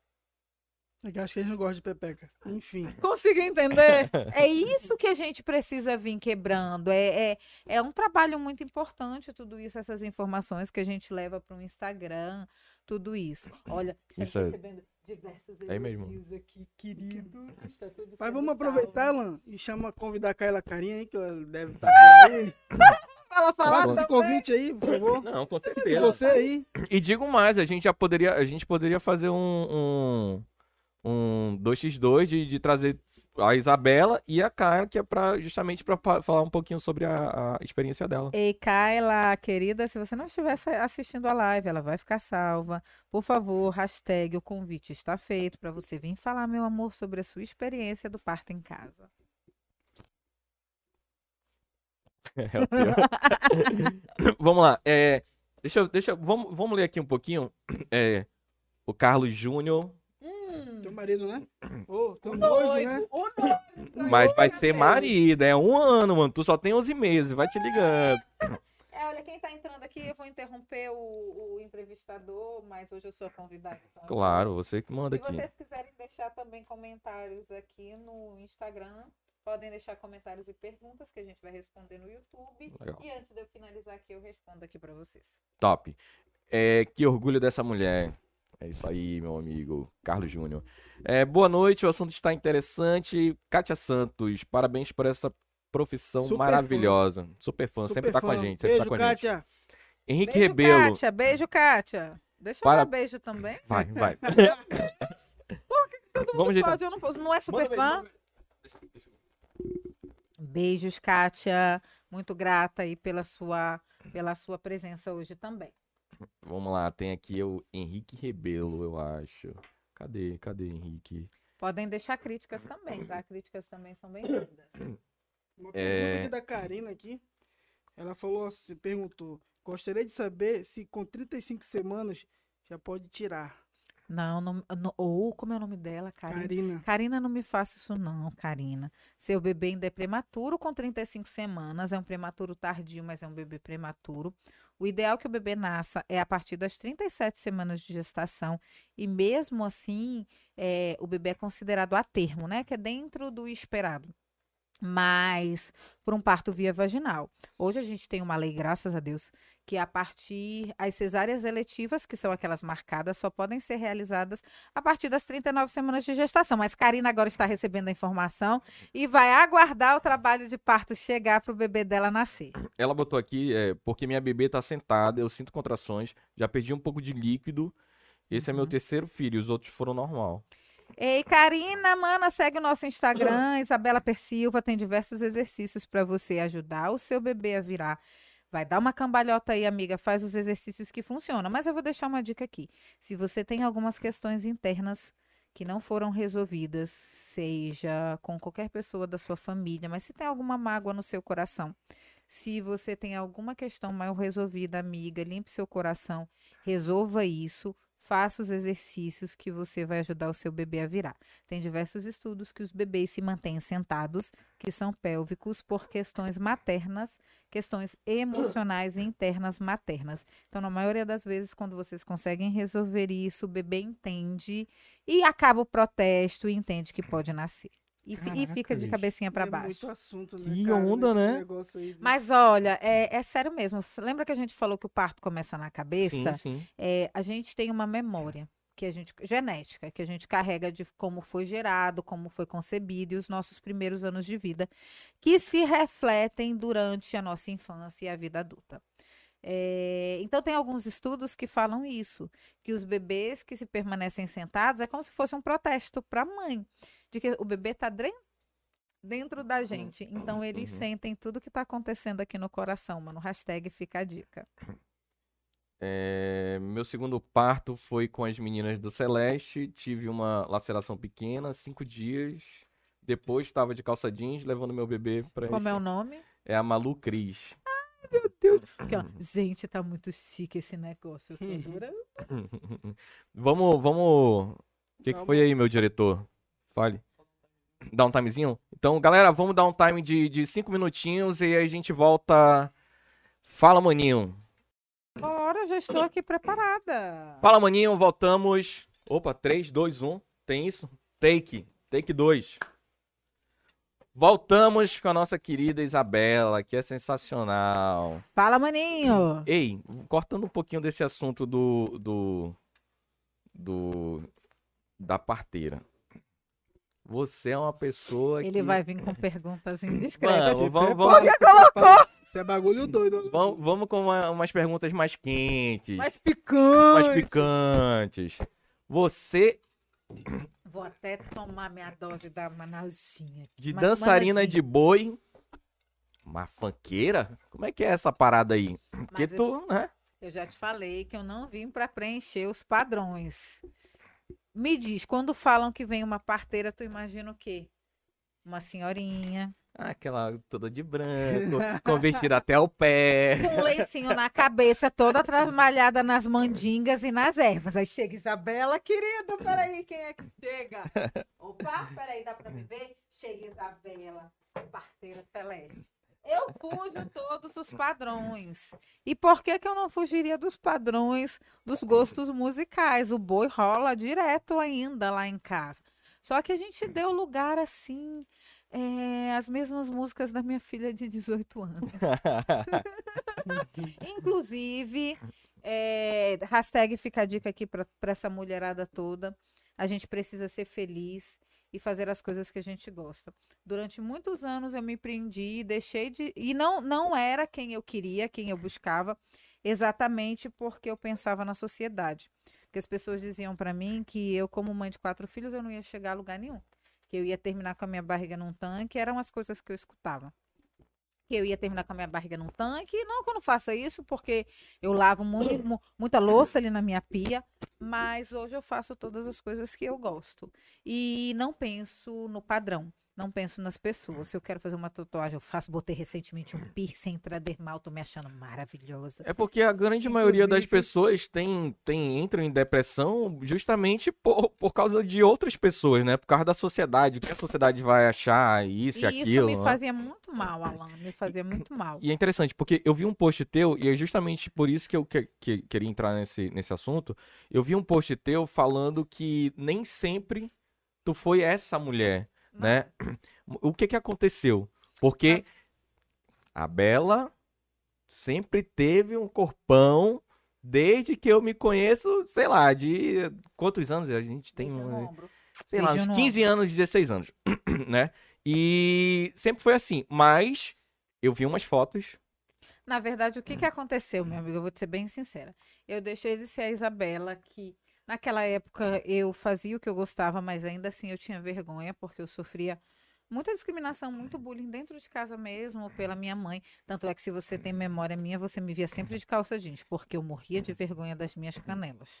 E, e- não, cara, é, É, mas tem coisas que a era. gente só em off pra falar, mas, é, mas eu pra lembro, você eu ver lembro, como lembro. isso era tão bobo que eu fui usar minha primeira saia jeans em 2018.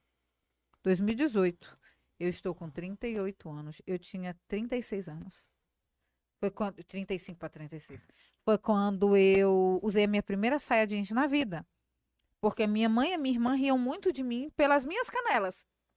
E aí eu tinha vergonha. E eu cresci com isso na minha cabeça. Então eu fui infeliz durante muito tempo, porque eu olhava aquelas saias, aqueles vestidinhos. Eu queria andar como as nossas amigas, a Marcela e a Ariadne, quando a gente abra- Mas eu sempre estava de calça. Porque eu tinha vergonha. Só que ainda assim, eu assumi e fazia as coisas que eu gostava. Depois que eu me tornei mãe do segundo filho, que consequentemente veio o terceiro, porque eu engravidei do terceiro quando o segundo é muito filho, né? Quando o segundo estava com seis, seis meses, então eu me privei de ser mulher. Eu me entreguei para um, para ser dona de casa, porque eu nunca tive ninguém para me ajudar.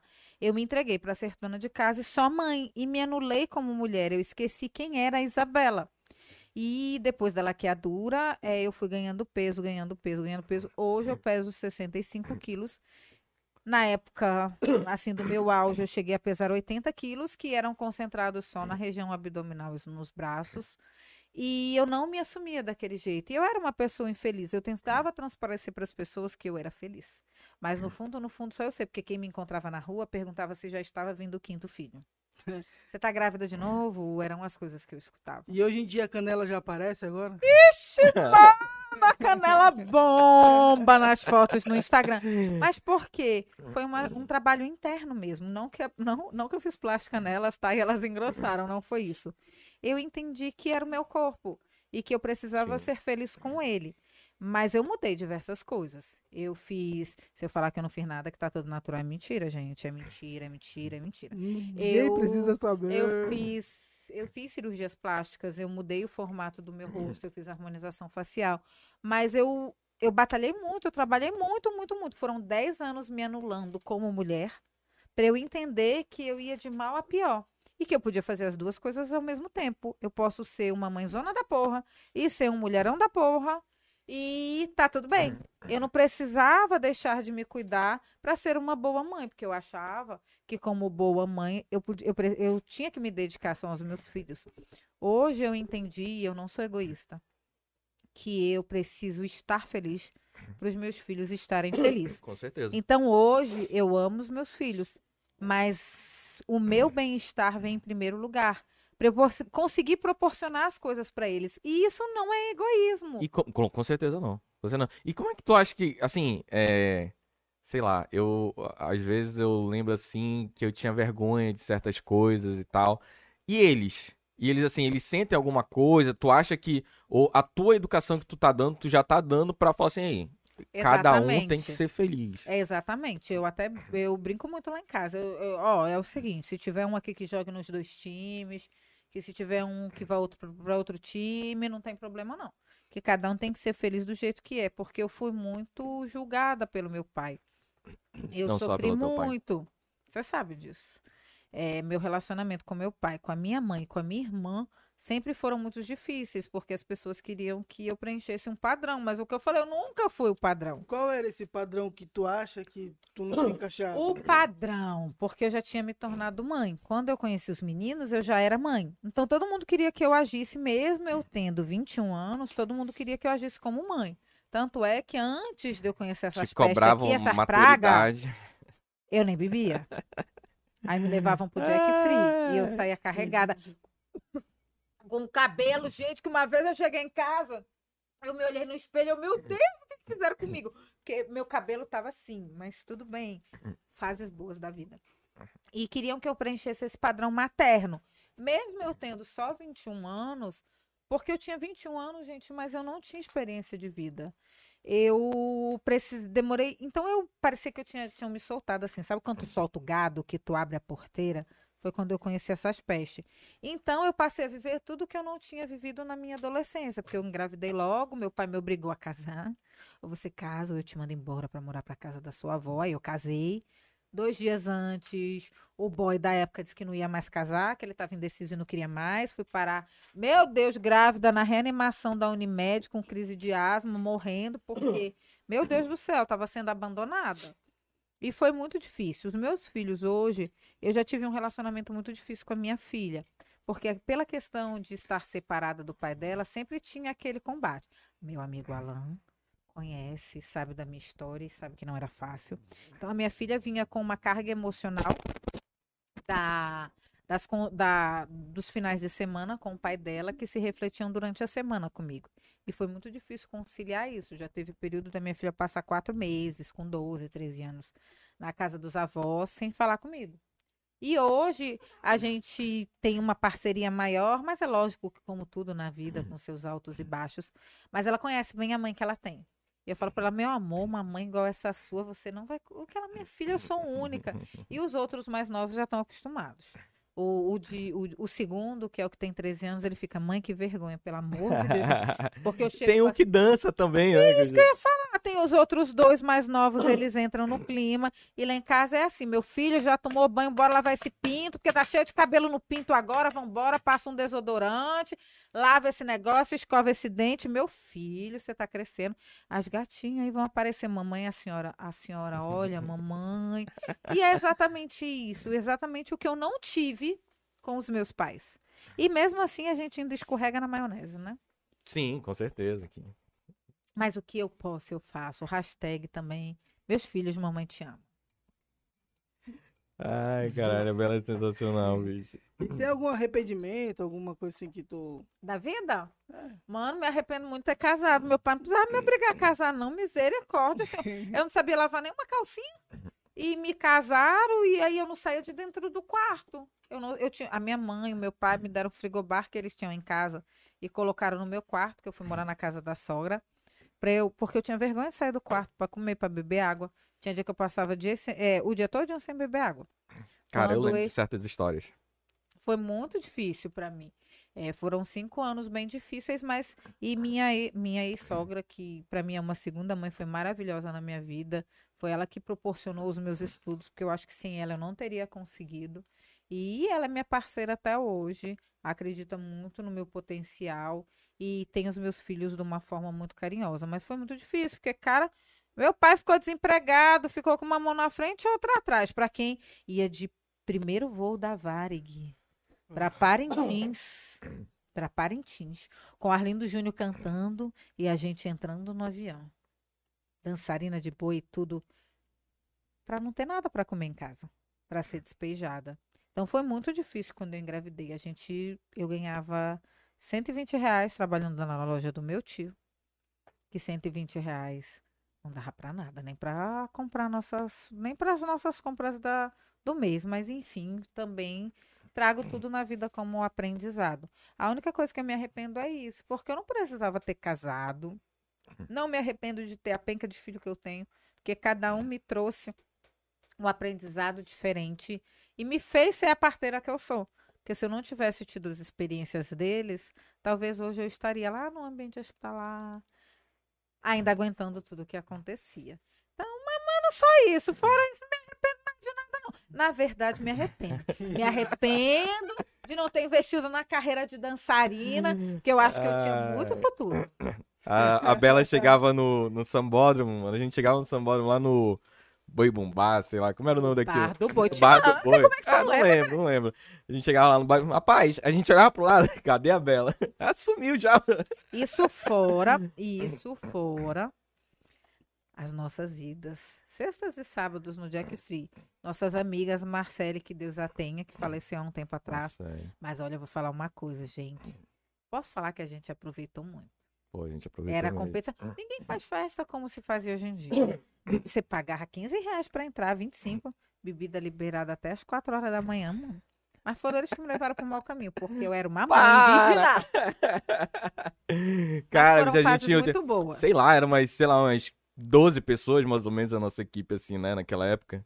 E aí a gente ia embora pra vivenda, passava o fim de semana pra lá, todo mundo junto. São as coisas boas que a gente leva da vida, porque são coisas que a gente não vai voltar atrás e que a gente tem que proporcionar, na verdade, a gente já tá numa fase de proporcionar esse momento pros filhos. Sim. Mas não deixar de ser feliz e fazer coisas diferentes, porque senão o relacionamento a dois ou a vida a gente vai seguir infeliz.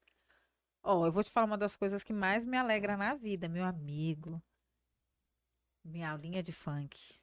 Meu Deus, eu vou lá, danço horrores, rebolo minha rabeta e depois volto pra casa pra acompanhar E- parto. E ela, ela sempre foi assim? Ou tu tá conhecendo uma, uma outra? Não, mano.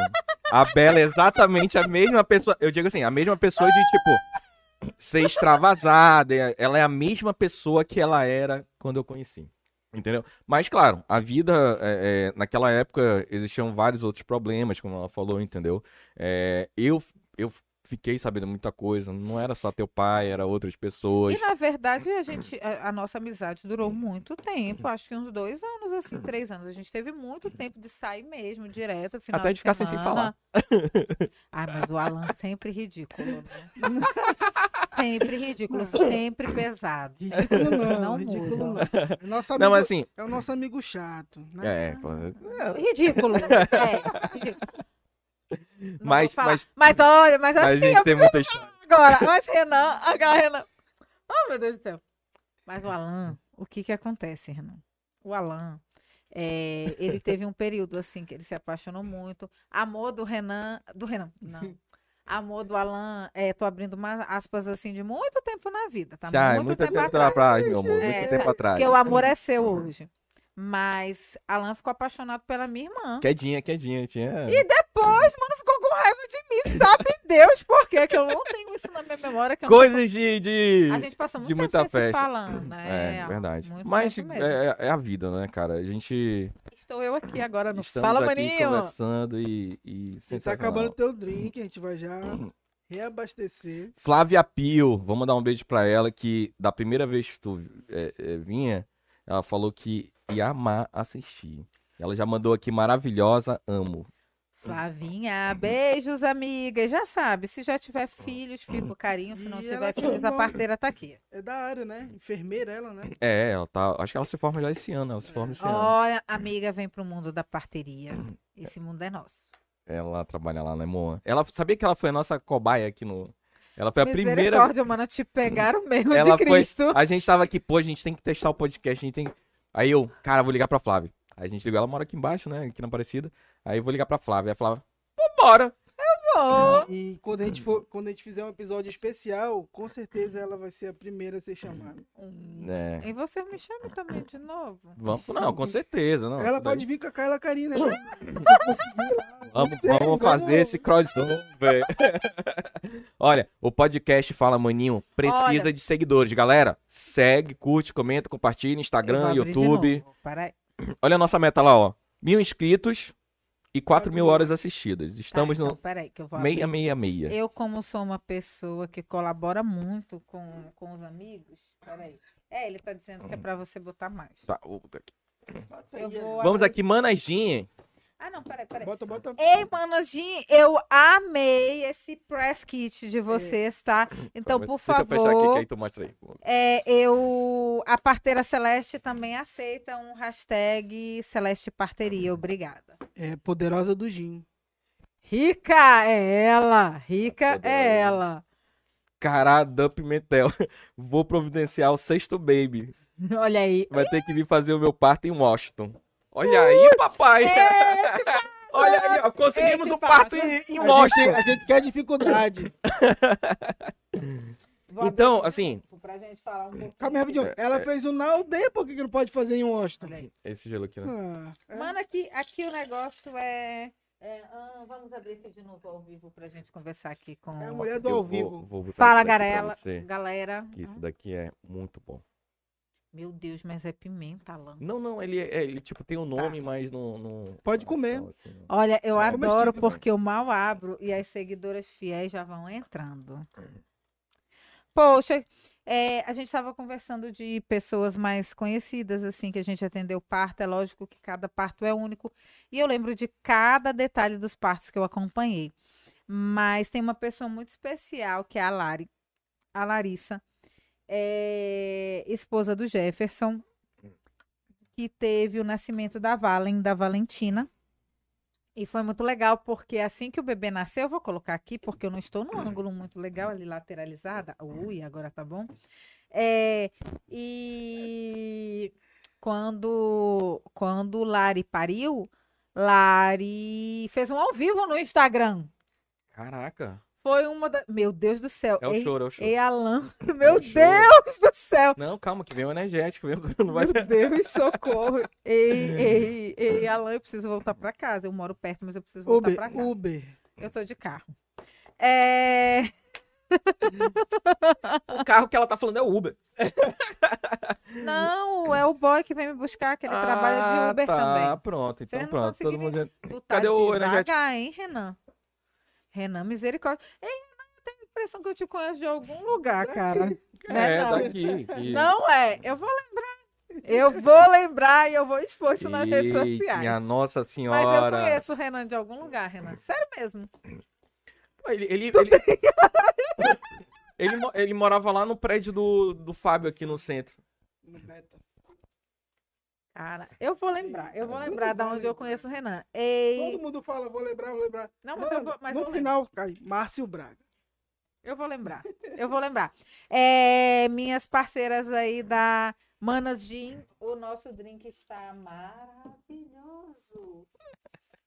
Mas sim, a gente estava falando aqui, então, o parto Sim. da Lari foi um dos partos, assim, inesquecíveis pra gente. Porque ela pariu na água. E assim que a Valen estava no colo dela, foi muito. Ah, me dá meu celular, me dá meu celular. Porque eu falei que eu ia parar em casa, eu quero mostrar. Ela ligou, foi um ao vivo, mano. Na época, foi logo que lançou o ao vivo do Instagram, então ainda não tinha aquela briga de todo mundo fazer ao vivo. Cara, eu achei brincadeira. Na época deu umas mil pessoas, assim, todo mundo dizia, linda, maravilhosa, pariu em casa. Então a gente tem diversas personalidades que pariram conosco. Então, hashtag Legal. fica a dica. Legal, legal. Vocês que estão entrando aí, não saiam, continuam aí, continuem aí Então, e façam perguntas. vamos lá. Pode falar. Conta alguma coisa inusitado. Nos partos. Gente, a pimenta que o Alan colocou aqui, ela vem pelo canudo. Meu Deus. Mas não morre não, não bota- morre não. Bota. Suga aqui por baixo.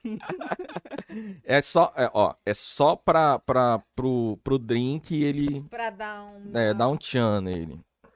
Mas vem pelo canudo. Peraí. Mas não faz mal não. É, não não faz morre. não. Tô- tô- tá aqui, ó, tô comendo tudinho. E ele não é pimenta mesmo, entendeu? É um negócio apimentado, A mas minha não- amiga da não arde. Vai me, vai me explicar o que é cada um Boa. desses aí. É a Amy, Conte- conte pra Line gente Valesca. aí. uma Cara, coisa uma situação inusitada. mais inusitada. É, a gente tava num parto e o marido tava muito nervoso. Foi um parto muito prolongado. Nós chegamos assim umas meia-noite, uma hora da manhã. Ela pariu no outro dia, seis horas da tarde. A gente saiu da casa dela meia-noite. Então foram 24 horas de atendimento. E no final, a mãe dela já tinha passado mal, já tinha ido no SPA, voltado com a pressão alta, que estava todo mundo, tá mu- mundo muito agoniado. E um, ela entrou na piscina para poder ter o bebê.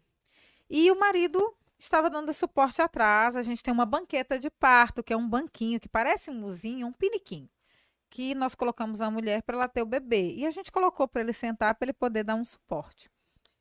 E aí, de repente, essa mulher ela tinha pavor de fazer cocô na hora do nascimento do bebê, mas a gente está acostumado, é super normal. Mas tem muitas mulheres que têm medo, têm Força ali vergonha. é- Exatamente, está empurrando o bebê. E o- na fase final do trabalho de parto, como o bebê ele pressiona parte do intestino, dessa fase final do intestino grosso, acaba realmente expulsando o que tem ali de fezes. E o que que aconteceu? Nós colocamos ele sentado na banqueta, de repente bateu um cheiro muito ruim. Ele se cagou. Meu Deus! Aí ela tava assim. Não fui eu, hein? Não fui eu. Cadê? Bela, Bela, procura, Bela. Aí a gente tem uma peneirinha que a gente leva pra poder. Olha, gente, a pimenta tá aqui. A gente tem uma peneirinha que a gente utiliza para retirar as fezes se a mulher tá na piscina. Uhum. E a gente tira, a mulher nem percebe. E ela tá assim, cadê, cadê? Desculpa a palavra. Eu não me caguei, não. Eu não me caguei, não. E ela procurava, o cocô a gente não via. E ele viu que ela ficou muito agoniada e ela. Aí ele, ai amor, desculpa, eu não me aguentei, eu tô muito nervosa. Aí eu olhei pra ele, eu falei, mano, você pode. Ai, meu Deus do o bebê vai demorar um pouquinho pra nascer. Você pode ir lá no banheiro, toma um banho. caralho, que tu tá doido. te por favor. Aí ele foi no banheiro, se lavou tudinho e voltou pra Ai, receber o bebê. Então acontece de tudo. Ah, sim, com certeza. Acontece de tudo. E, e tem mulheres que têm partos orgásmicos. Que durante o período, ou o trabalho de parto, ou na fase final do nascimento do bebê, elas sentem uma excitação muito grande e sentem um êxtase muito grande. Então, às vezes acontece, a gente está no trabalho de parto, ou a mulher ter uma relação sexual com o marido, aí a gente sai, eles ficam bem à vontade, é, que são os melhores partos, não vou mentir, também hashtag fica a Calma, dica. vamos lá. Calma aí, pera aí. Vamos lá, que tem um detalhe aí. Epa, E já vamos começar primeiro assim. Vamos derrubar paradigmas. Exatamente, porque a- eu, eu escutava, porque agora só escuto Isabela Persilva, é, que só podia fazer até, tipo, o começo do nono mês. Não, gente. Mas se é justamente o esperma, se ele é rico em, em- vamos falar aqui de afinamento do colo do útero e precisa finalizar lá.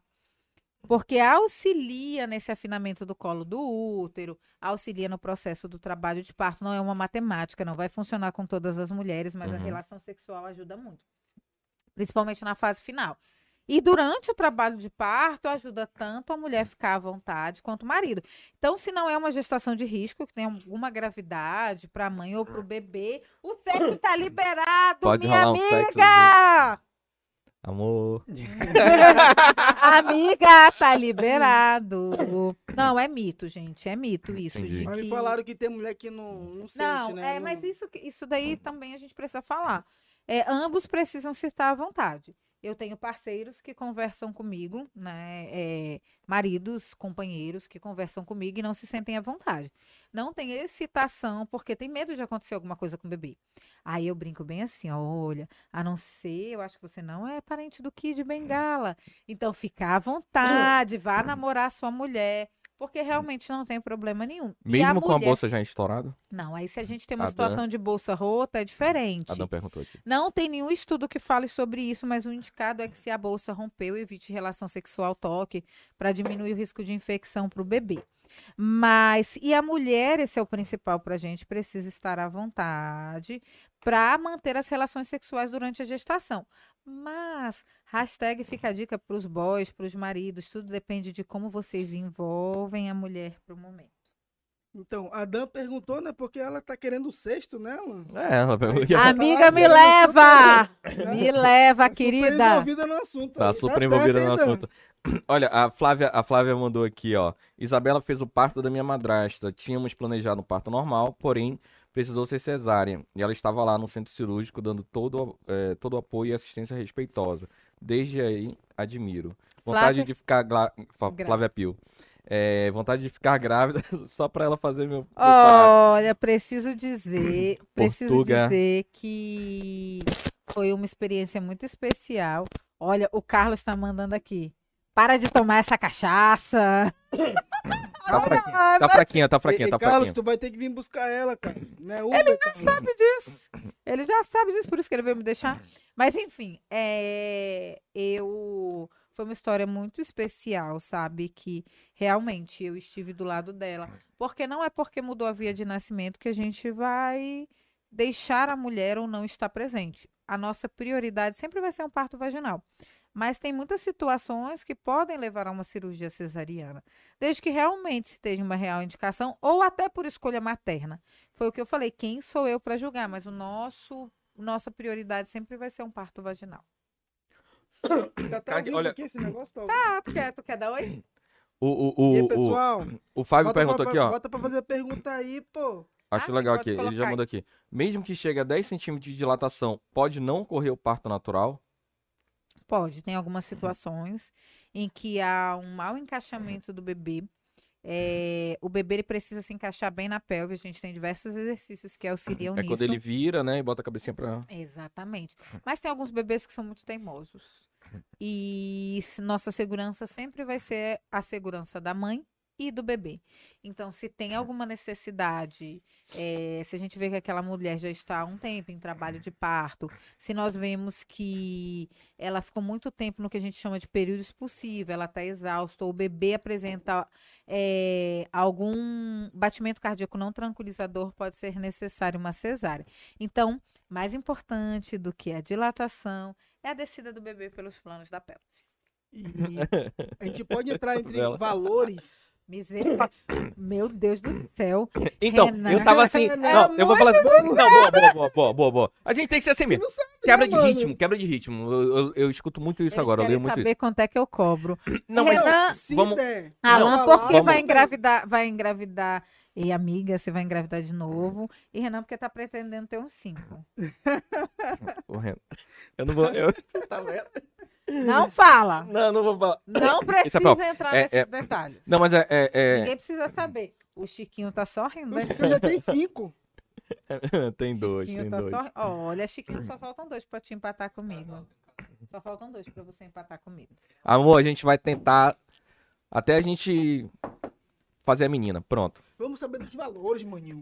Não, vamos lá. É, assim, não vamos fazer, saber dos valores, que eu acho que. Não sei. Não É, sei. não É de ti. nós, Mas vamos, mas vamos, der- vamos assim. Eu agradeço. Mas assim, é, é, é acessível porque eu vejo como um trabalho bem específico e técnico, né? É uma coisa É diferente. uma dedicação muito grande. uma dedicação muito grande, como tu falou, começa desde lá de trás.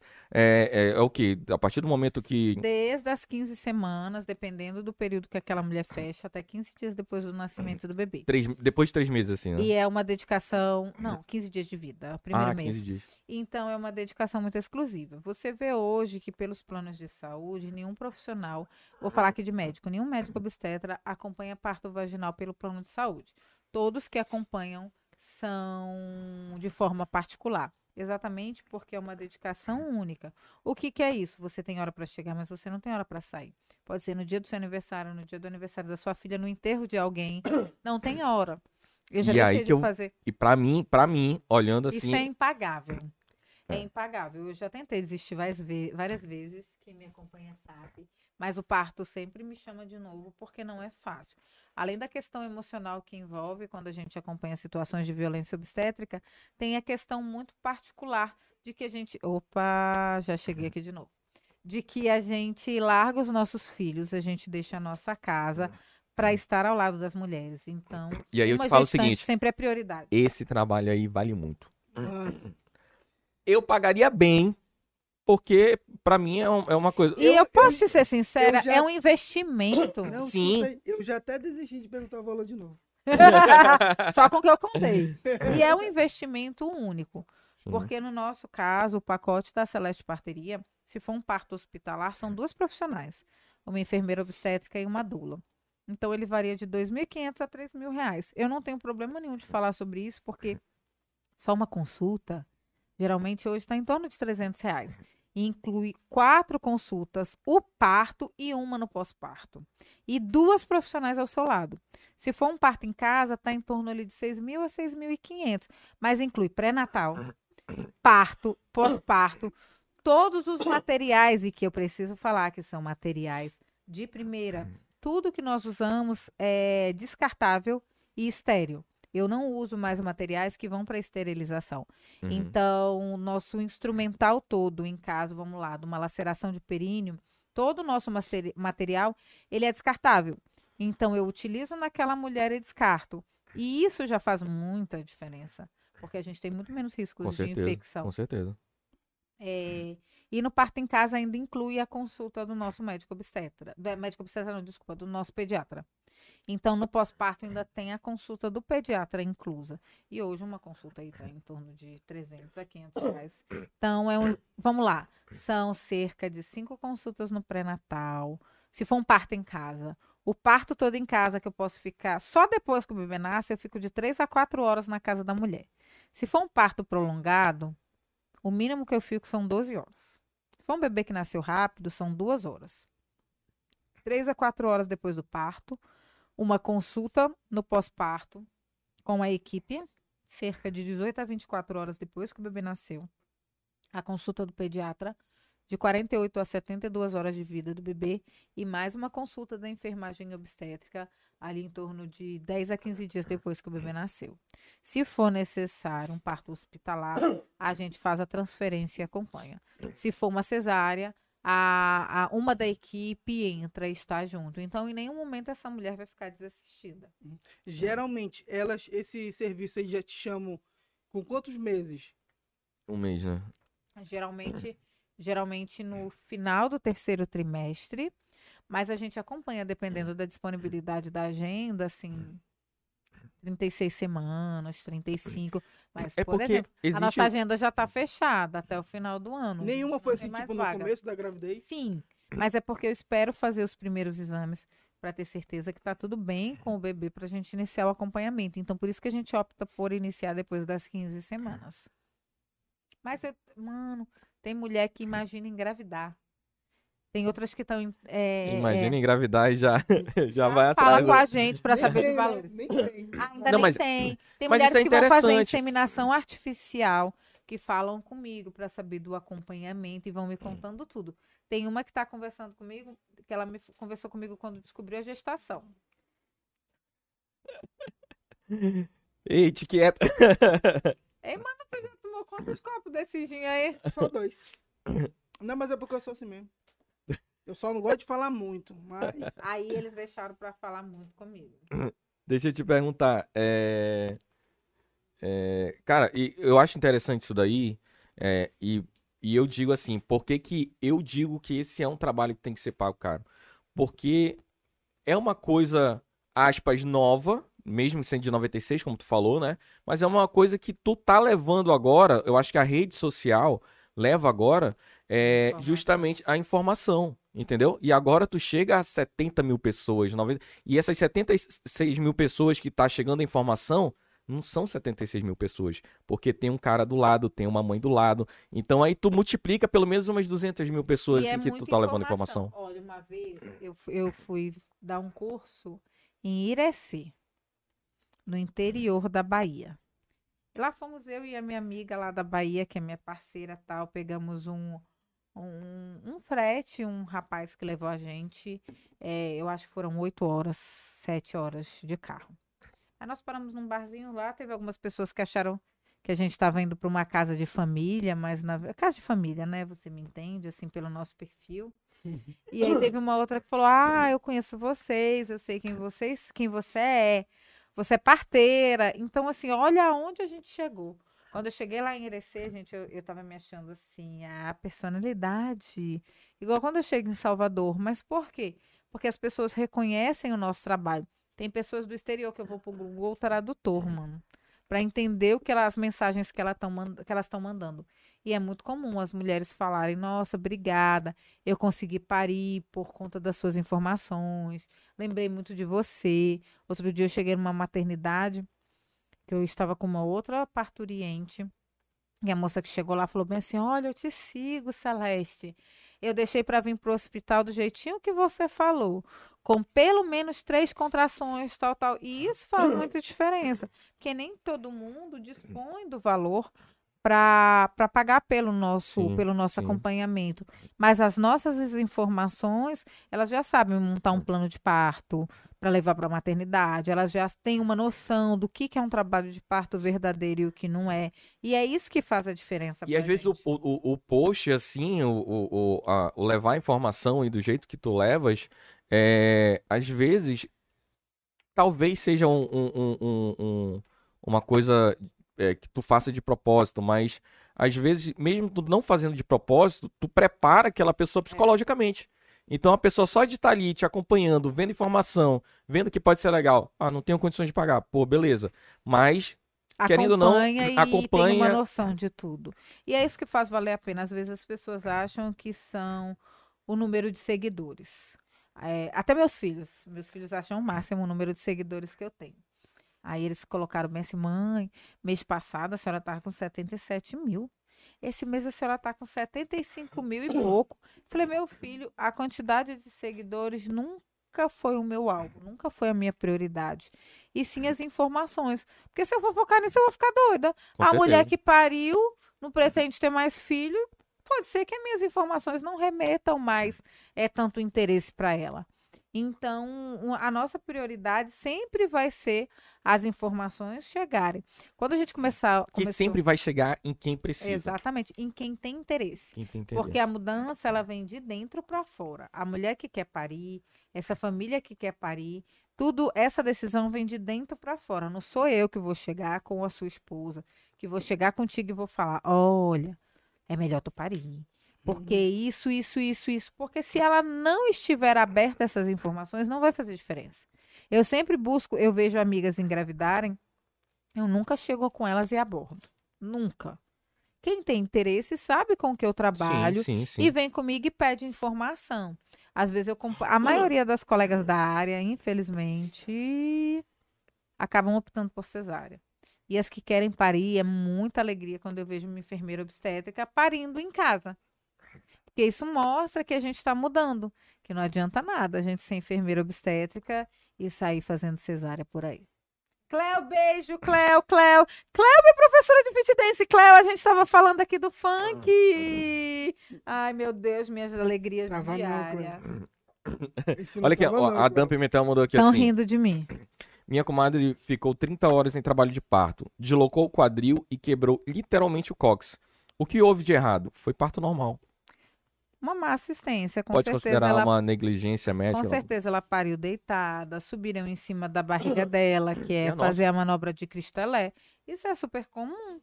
Depois eu quero que você pergunte para sua parceira se ela lembra, se em algum momento da cesárea dela, o que, que fizeram com ela. Depois você conversa. Como que é essa manobra? Amor, já manda aí no chat, amor. A manobra de cristalé é uma manobra que o profissional sobe em cima da barriga da mulher para empurrar o bebê para o parto ser rápido. Isso é Sim. considerado violência obstétrica. É muito me- aquela. Você é um desgraçado, né? Irmão, eu já tô pensando aqui, é na parte jurídica. Eu Eu já tô pensando em indenização. O advogado aqui já está querendo se e- especializar em, em, Não, porque. em violência obstétrica. Cara, não, é, é, é, é, é por. É, porra, bicho, é foda. É porque a gente ignorante, e eu me coloco como ignorante, leigo, a gente não, não tem essas informações. Não tem, Não tem. né? E não tem, assim, a gente chega no médico, é aquele negócio. Frio e calculista. Ah, fez. Ah, beleza, o bebê tá legal, vai embora. E aí, ah, volta daqui a um mês. Faz daqui a. Volta daqui a três meses. Enfim, Dan, E não é por tem isso que eu um- tô te falando que é um investimento parir. É, os, os profissionais médicos obstetras que hoje assistem o parto, é um valor ali, vamos lá, colocar cerca de 10 mil. O acompanhamento ao parto. Só que é uma dedicação exclusiva para você. É igual a enfermagem obstétrica. Tá aí cerca de 3 a 6 mil, dependendo do local de assistência. Aí a pessoa fala: Meu Deus, você tá rica de parto. Tô rica de saúde, mano. Porque a gente pega ali três a cinco partos por mês, dependendo da idade gestacional. Aí, se você for botar na ponta do papel, são duas profissionais.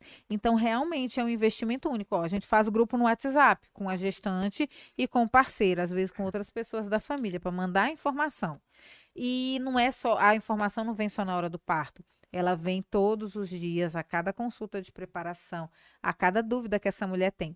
Hoje, antes de eu vir para cá, uma das nossas das nossas gestantes, a única do mês de julho. Daqui a pouco o Dudinha chega, deixa de ser agoniada, Bruninha.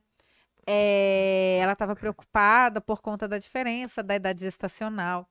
Aí eu falei para ela: para de show, amiga, que tu não é nem a Xuxa. É, espera a bebê chegar no tempo dela, tá tudo certinho, tá dentro da idade gestacional. Mas talvez, se ela tivesse ido direto para o ambiente hospitalar, enganassem ele e fizesse uma cesárea por esse suposto cálculo errôneo que se Uhum. tem. Então, mas se eu falar para vocês, eu trabalho com verdades. Bruninha tá aí, Bruninha, beijos. Te amo, amiga. Daqui a pouco o Dudinha chega, paciência. É, então, às vezes, a gente acaba pecando pelo excesso, pelo excesso de preocupação, pelo, pela falta de informação. Se eu falar para vocês que todas as mulheres ficam satisfeitas com a pessoa aqui, é mentira. Porque como todas as áreas, tem as pessoas que gostam e, o que não, e as Sim, que não sim. gostam. Sempre vai ter reclamação. E não tem- sempre que eu vou falar de parto, Alan, eu falo, você pagar por uma equipe, você não está pagando o teu parto vaginal, porque eu não tenho como garantir isso. Tu tá pagando uma assistência com respeito. Sim. Se ele vai ser rápido, se ele vai demorar, se ele vai ser. Se ele vai ser em casa, se ele vai ser hospitalar. Eu não tenho como garantir isso. Porque só Deus que sabe. Pô, Mas- nasceu no carro na frente do. Exatamente. Só Deus que sabe como vai ser o desfecho daquele parto. Mas a ideia é justamente essa, né? Ser seguro. Ser seguro e de uma forma natural e de e uma forma segura. respeito. E ter respeito. Não ser enganada. Você que é advogada, há um tempo atrás, eu, eu. Quem me conhece aqui sabe que eu falo verdades, isso não é segredo para ninguém. Eu já respondi dois processos eh, por gestantes que eu acompanhei. Uma que foi uma indução e acabou indo para uma cesárea por escolha dela. Quando nós chegamos lá, a cesárea já tinha sido feita, porque eles fazem cesárea muito rápido. E eu postei, teve uma foto do bebê. Eita, que tem alguma coisa. Tinha uma. Alguma coisa balançando. Meu Deus. E. Não, tô parado. Te banca, Não, tô não. parado. Tirando minha concentração. Então. E ela não tá nem de fone, mano. Não, mano. Isso daí é mas- coisa. O nome dela é Beth. Ela anda por aqui. Você tá vendo, vocês estão ouvindo, né? Então, assim, é, eu repostei uma foto que dizia bem-vindo, bebê tal, muita saúde, que Deus te abençoe. E ela não ficou satisfeita com o acompanhamento, pela, pelas decisões. Eu confesso que eu já tinha feito tudo que estava ao meu alcance. E lógico que ela tem a visão dela da assistência, que eu Ela tô queria que falando da fosse- minha. Queria que fosse natural. Eu ofereci até um parto em casa para ela, mesmo tendo pago um parto hospitalar. Ela não ia pagar diferença nenhuma, porque eu vi que ela estava muito nervosa, mas ela acabou optando por induzir o parto. E desistiu no meio do processo, foi para uma cesárea. E depois que tudo aconteceu, ela entrou na justiça me pedindo, assim, cerca de 7 mil reais por omissão de socorro e uso indevido de imagem. Só de uso indevido de imagem era 6 mil. Porque eu tinha postado a boas-vindas do bebê e tal. E a cesárea, gente, de verdade, para quem eh, foca no parto vaginal, isso não iria me, me alavancar. E foi isso que foi questionado, que eu tinha feito uma autopromoção e tal. Mas o juiz foi muito, assim, é, consciente. E graças a Deus tinham conversas no nosso WhatsApp, da nossa assistência de tudo. E o juiz foi bem enfático. Ele falou: falta de assistência não houve. O que houve foi falta de comunicação da parte de vocês. Porque, assim, se, o, se a família está num ambiente hospitalar e eu ainda não posso ir por ser uma indução, eu preciso das informações que eles me passam.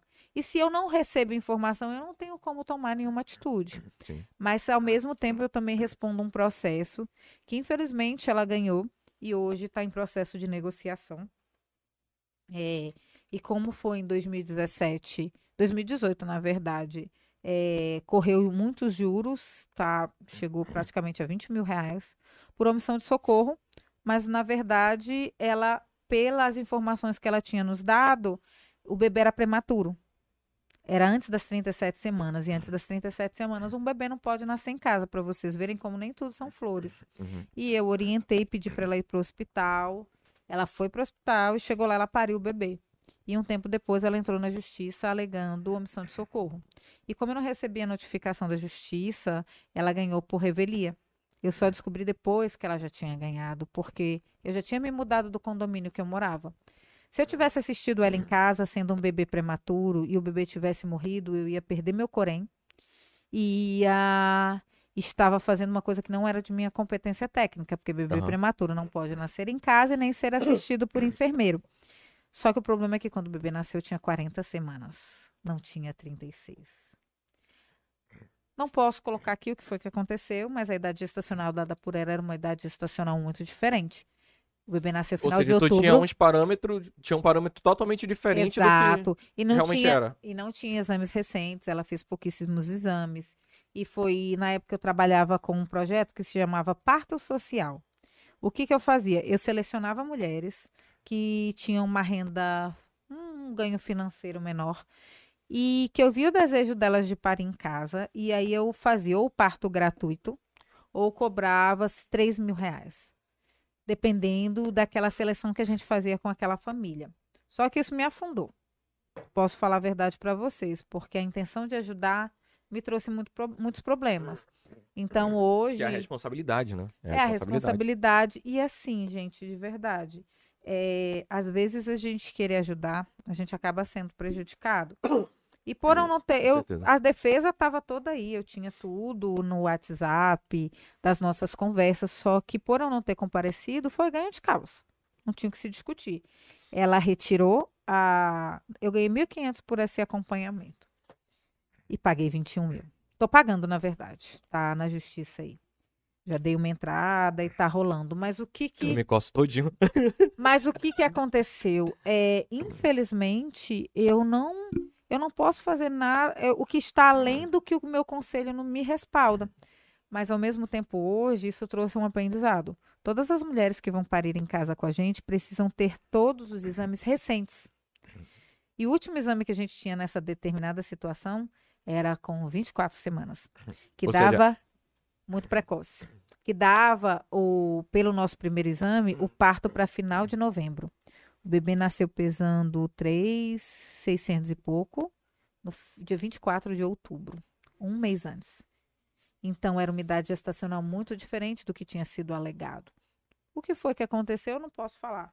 Se foi omissão, se já foi tudo esquematizado, não sei Re- resumindo, tu se sentiu enganada. enganada totalmente. E assim, o pior disso, nós éramos duas parceiras e foi 1.500 para cada uma. Quando essa pessoa entrou na justiça, ela entrou contra mim. Isabela Pessoa. Então eu paguei sozinha, mesmo o contrato estando lá no nome das duas profissionais. Isso que foi o mais triste, porque a todo tempo que eu tentei negociar, recente, porque eu demorei muito para saber desse processo e quando eu soube ainda ficou rolando um tempão. Mas para vocês verem como nem tudo são flores. Tem muitas coisas que fazem a gente querer desistir. Eu já fui exposta e a gente precisa falar sobre isso no Instagram por situações que nem aconteceram. Mas hoje, vamos só fazer um parênteses. É, mas hoje tu já tem um, um jurídico certo pra cuidar dessa, Não, a gente tem um contrato, mas, Alan, cada acompanhamento é um aprendizado diferente. Por exemplo, tem situações que podem acontecer que ainda não estão naquele X contrato. Aham. E aí a gente vai e adapta para o próximo. Assim, faz muito tempo que eu não tenho essas questões, de verdade. E eu acho que tudo é da, da índole da pessoa. Com Às certeza. vezes eu tenho os partos que o meu contrato fala que passou das 37 semanas, ela não pode desistir. Mesmo que seja um parto em casa, ela opte por uma cesárea, a disponibilidade é da equipe. Então o valor é pago X. Mas eu tenho um coração muito mole e eu Oh. acabo fazendo devol... Oh, eu acabo fazendo a devolução de dinheiro e prejudicando até meu bolso. Mas eu faço porque a minha consciência vale muito mais. Mesmo no meu contrato falando isso. Sim, sim. Outro dia a gente teve uma situação de uma cesárea muito necessária, com 37 semanas e alguns dias. E eu sei, eu sabia da, da. Como é que eu posso falar? Do, do esforço deles para ter pagado um parto em casa. E a gente acompanhou, fez tudo. Aí eu conversei com a equipe e tal, cada uma abriu mão de uma parte e a gente organizou com, esse, com essa família. E a minha consciência ficou muito mais tranquila, mas o meu bolso também chora. Mas a consciência ficou tranquila. a consciência. A consciência é melhor, a consciência é melhor. Exato. Vamos, eu, eu tenho um, alguém fez umas perguntas aqui, eu acho que o Fábio fez umas. É, Caso ocorra um parto em casa, precisa necessariamente ir para o hospital. Acho que depende, né? Como tu falaste, né? Isso, Que vocês só- fazem um acompanhamento depois, etc. Isso. Geralmente a gente só faz a transferência do ambiente domiciliar para o ambiente hospitalar se tiver alguma gravidade com a mãe e com o bebê. Mas 99% das vezes, todos os cuidados vão ser feitos em casa. Aí os exames posteriores do bebê, tudo isso vai ser feito depois da consulta do pediatra. É, no começo tu falou que tu sempre vê o tipo um hospital 30 minutos No próximo, máximo, no né? máximo. Isso aí corresponde com o que o Fábio perguntou agora. É, né? exatamente, porque se a gente tiver uma situação emergencial, eu já tive uma gravidade muito, muito grande. Um sangramento muito, muito grande mesmo, 40 minutos depois do parto. E o que salvou a vida dela foram os nossos cuidados em casa, que a equipe é capacitada para isso, e a maternidade. Estava 10 minutos da casa dela, mas a gente chegou assim, gente, eu acho que em dois minutos. Aí quando ela fala assim, equipe. Minha equipe isso é foda. caceta, né? 30. Três pessoas. Mas, mas já quero aqui, não me metendo nos negócios da Celeste, Eu, porque. eu ia falar essa Ah, palavra. aí. O auxílio jurídico grita. Quando ele nem- perguntou, Não, eu já penso como um empreendedor. Não, eu vou ficar assim. Investimentos. Eu fiquei na minha paz, o Alan, ele fez essa pergunta. Ele já tá te esquematizando, né? Ele tava perguntando se tinha algum advogado. É, eu sei. Eu sei. Tudo, Não, tudo já te tem falar. um- uma segunda intenção. É. Não, mas eu vou, vou te falar, é sempre bom porque esse caso, por exemplo, que tu contou, de que tu pegou a revelia, etc., é muito interessante. Por quê? Porque se tu tivesse um advogado ali, né, é, ele talvez pudesse identificar o problema antes. E foi isso que me pecou. E digo mais, eu é, confiei na. é, é, seria até bom, não sei, tu, tu tem algum advogado nessa causa agora? Porque desse que tu falou? Não, nessa causa já. já É legal, já tá por quê? resolvido. Porque provavelmente ele vai ver todo o processo para ver se realmente é, aconteceu, possa ter acontecido alguma coisa errada e etc. Ah, Isso claro. é bom. É, é exatamente isso, Tem porque que às ter. vezes a gente. É um trabalho feito com muito amor e que a gente se preocupa com tantos outros detalhes E a gente e a gente não um- vê é, a malícia das pessoas. Aham. Eu já acompanhei partos assim que eu fui humilhada pela família. Eu e as minhas parceiras. A gente falou das coisas boas, agora vamos falar dos desafios. E que a gente foi realmente humilhada pela família. O Alan, ele faz bem assim pra mim, como que a gente bota a boca no microfone, Isabela.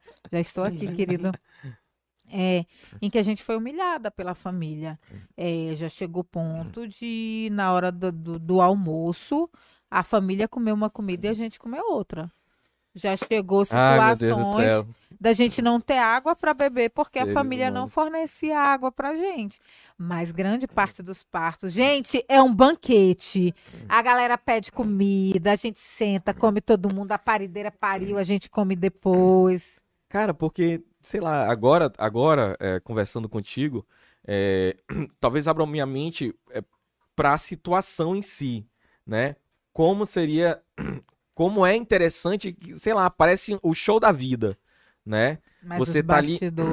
Naquela situação, naquele ambiente, aquele clima, né? Então é uma coisa totalmente mágica. Então, porra, uns filhos da puta aí que não É, dá é água pra sacanagem. parteira. É, Eu vou falar, é sacanagem, gente, porque a gente bebe, a gente come, a gente vai no banheiro também. Lógico que a gente come depois do parto. As meninas não, que as meninas comem demais. Mas eu, Jéssica Rita come muito, mas eu geralmente só consigo comer depois que o bebê nasce, porque é uma dedicação muito exclusiva. E, gente, acontece de tudo. Ixi, de tudo. Teve um parto que a gente acompanhou que só tinha vinho e queijo. Você vai achar chiquérrimo, né? Na verdade, a gente tava agoniada por um copo d'água. Gente, ninguém queria vinho. Cara, e, e não, tipo. E, e- Hoje tem iFood, né? Ah. Facilita. a Não, e tipo, sei lá. é, Não sei, não sei o que pensar dessa situação. Talvez tivesse um vinho ali, mas pra depois, né? Não pra. E eu Bebe aí, adoro quando tem um vinho, uma cervejinha, uma pizza depois. Mas tudo é, é aquela questão, a gente não sabe o tempo que a gente vai ficar naquela família. Então é uma preparação para um parto mesmo, independente de ser hospitalar ou em casa, mas em casa, porque demora muito após o parto. Mas às vezes a gente está tão cansada que a gente quer acabar a assistência e realmente ir para casa. Mas uma água, são coisas básicas. Sempre vai gente. bem, gente. Olha aqui, eu vou vou fazer uma pergunta aqui da, da Flávia Pio. É, Isabela, você acha que ainda hoje existem médicos e enfermeiros que relutam em realizar partos humanizados e respeitosos por aí? Episi, episiotomia sem necessidade. Opa, opa, perdi aqui. Também é muito comum ainda, né?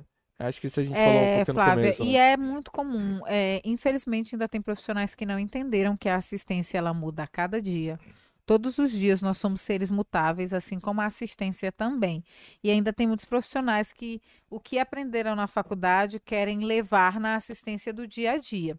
A vantagem do. Eu vou falar aqui do parto em casa especificamente, mas a vantagem é que quem trabalha com parto em casa se atualiza diariamente. E é exatamente isso. Eu pego, vejo uma coisa nova, mando para o resto da equipe, as meninas mandam para mim, ou eu vejo algum Instagram legal aí de, de equipe de parto em casa ou de parto hospitalar que vem trazendo atualizações para gente. Mas, infelizmente, o ambiente hospitalar a gente ainda tem muita coisa para mudar. E preciso fazer um comentário aqui, vários comentários, na verdade. Manda. É, Tem uma galera aqui que é fã, que manda beijo tal. Bruna, inclusive, aqui está esperando Dudinha, já riu horrores que eu contei aqui dela. Mas é, tem um comentário aqui muito in- interessante da Luana que ela fala que esses relatos são importantes para quem pensa, para os profissionais que pensam na assistência ao parto em casa. Porque a galera morre de medo de parto em casa, mas, gente, é tão mais tranquilo do que um parto hospitalar. Mas sabe o que é isso? É a responsabilidade. É. Eles têm medo da responsabilidade. chamar. É, Socorro, tá acontecendo alguma coisa. é, exatamente isso. E eu acho que isso, isso tá, isso tá em todos. Não, mano, obrigado. É, isso tá em todas as profissões. Bebe água, Alan, que você precisa voltar para casa. Isso. eu vou de Uber, eu vou de Uber, gente, eu vou de Uber. É, e aí eu acho que isso tá em todas as profissões. Tipo, é, logo que eu me formei e tal, eu não era advogado, mas tinha alguns colegas que tinham passado já na OAB, etc., viraram advogados. Só que eles não tinham coragem de De pegar um advogar. cliente e advogar. Aí sempre falava assim, Alan, dá uma olhada na minha petição aí, isso e aquilo. A então, acho segurança, né? é, não tem a segurança. Aí eles têm um medo de errar. E aí, quando você erra no direito, você tá errando no direito, que é muito importante. Mas quando você erra com uma vida, Com duas, com a mãe Com duas, com, com a o bebê. mãe. E, é, e isso eu falo muito, que parir é resistência e acompanhar partos é uma resistência maior ainda. Porque a gente é julgado a cada parto que acontece, a cada transferência que acontece. Porque quando sai tudo bem, todo mundo é amigo, mas se a gente tem alguma situação emergencial, ver. sempre vão tentar culpar a enfermagem Sim, obstétrica, por sim. mais que tenha assistência de outros profissionais. E até a gente provar isso é um caminho gigantesco. é, eu acho Mas que não a, é a desistam que natureza. vale a pena. Eu acho que a natureza, eu acho que é um pouquinho de, de, de- da própria natureza do ser humano, né? Ela tenta buscar alguém Isso. culpar, né? Não necessariamente ela quer culpar alguém. alguém. É, não necessariamente ela quer, mas é da natureza humana buscar um motivo, buscar uma culpa. Olha, eu não eu quero tirar a culpa de mim e botar a culpa em alguém, em alguém. né? E às vezes essa culpabilização é o que a gente luta hoje para que não seja perante a mulher, porque é muito comum culpabilizar quem está parindo a mulher. E ao mesmo tempo a gente explica para a família que as nossas condutas não culpabilizar a equipe por determinado desfecho, porque a gente não vai roubar o parto. Eu falo muito isso. Eu não vou roubar seu parto, mas eu também não garanto que vai ser como você sonhou.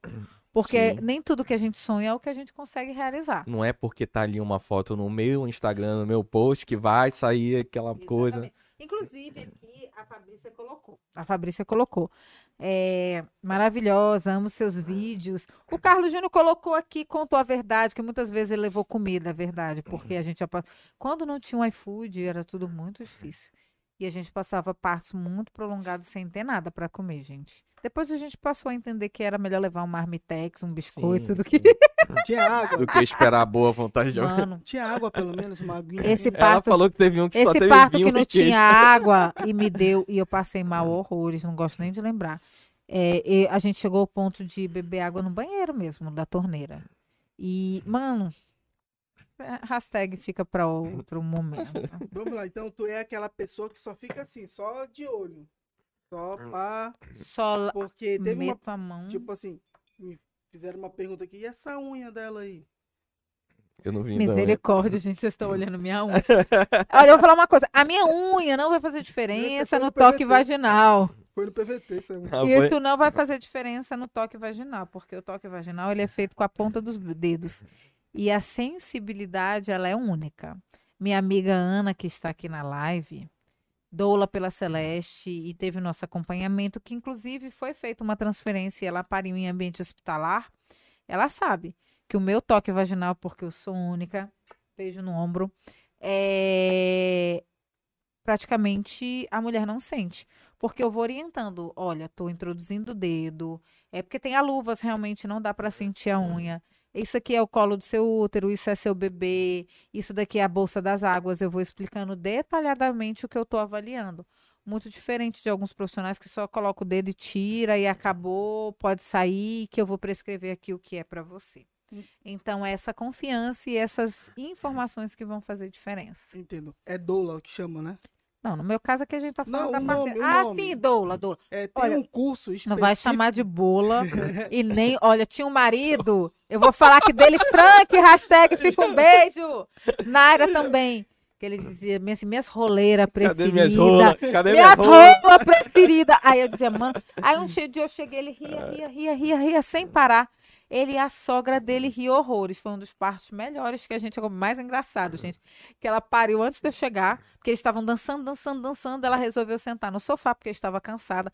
Quando ela sentou, ela levantou e falou pra doula dela, pra Jéssica. Aí eu senti um negócio diferente aqui, ardeu.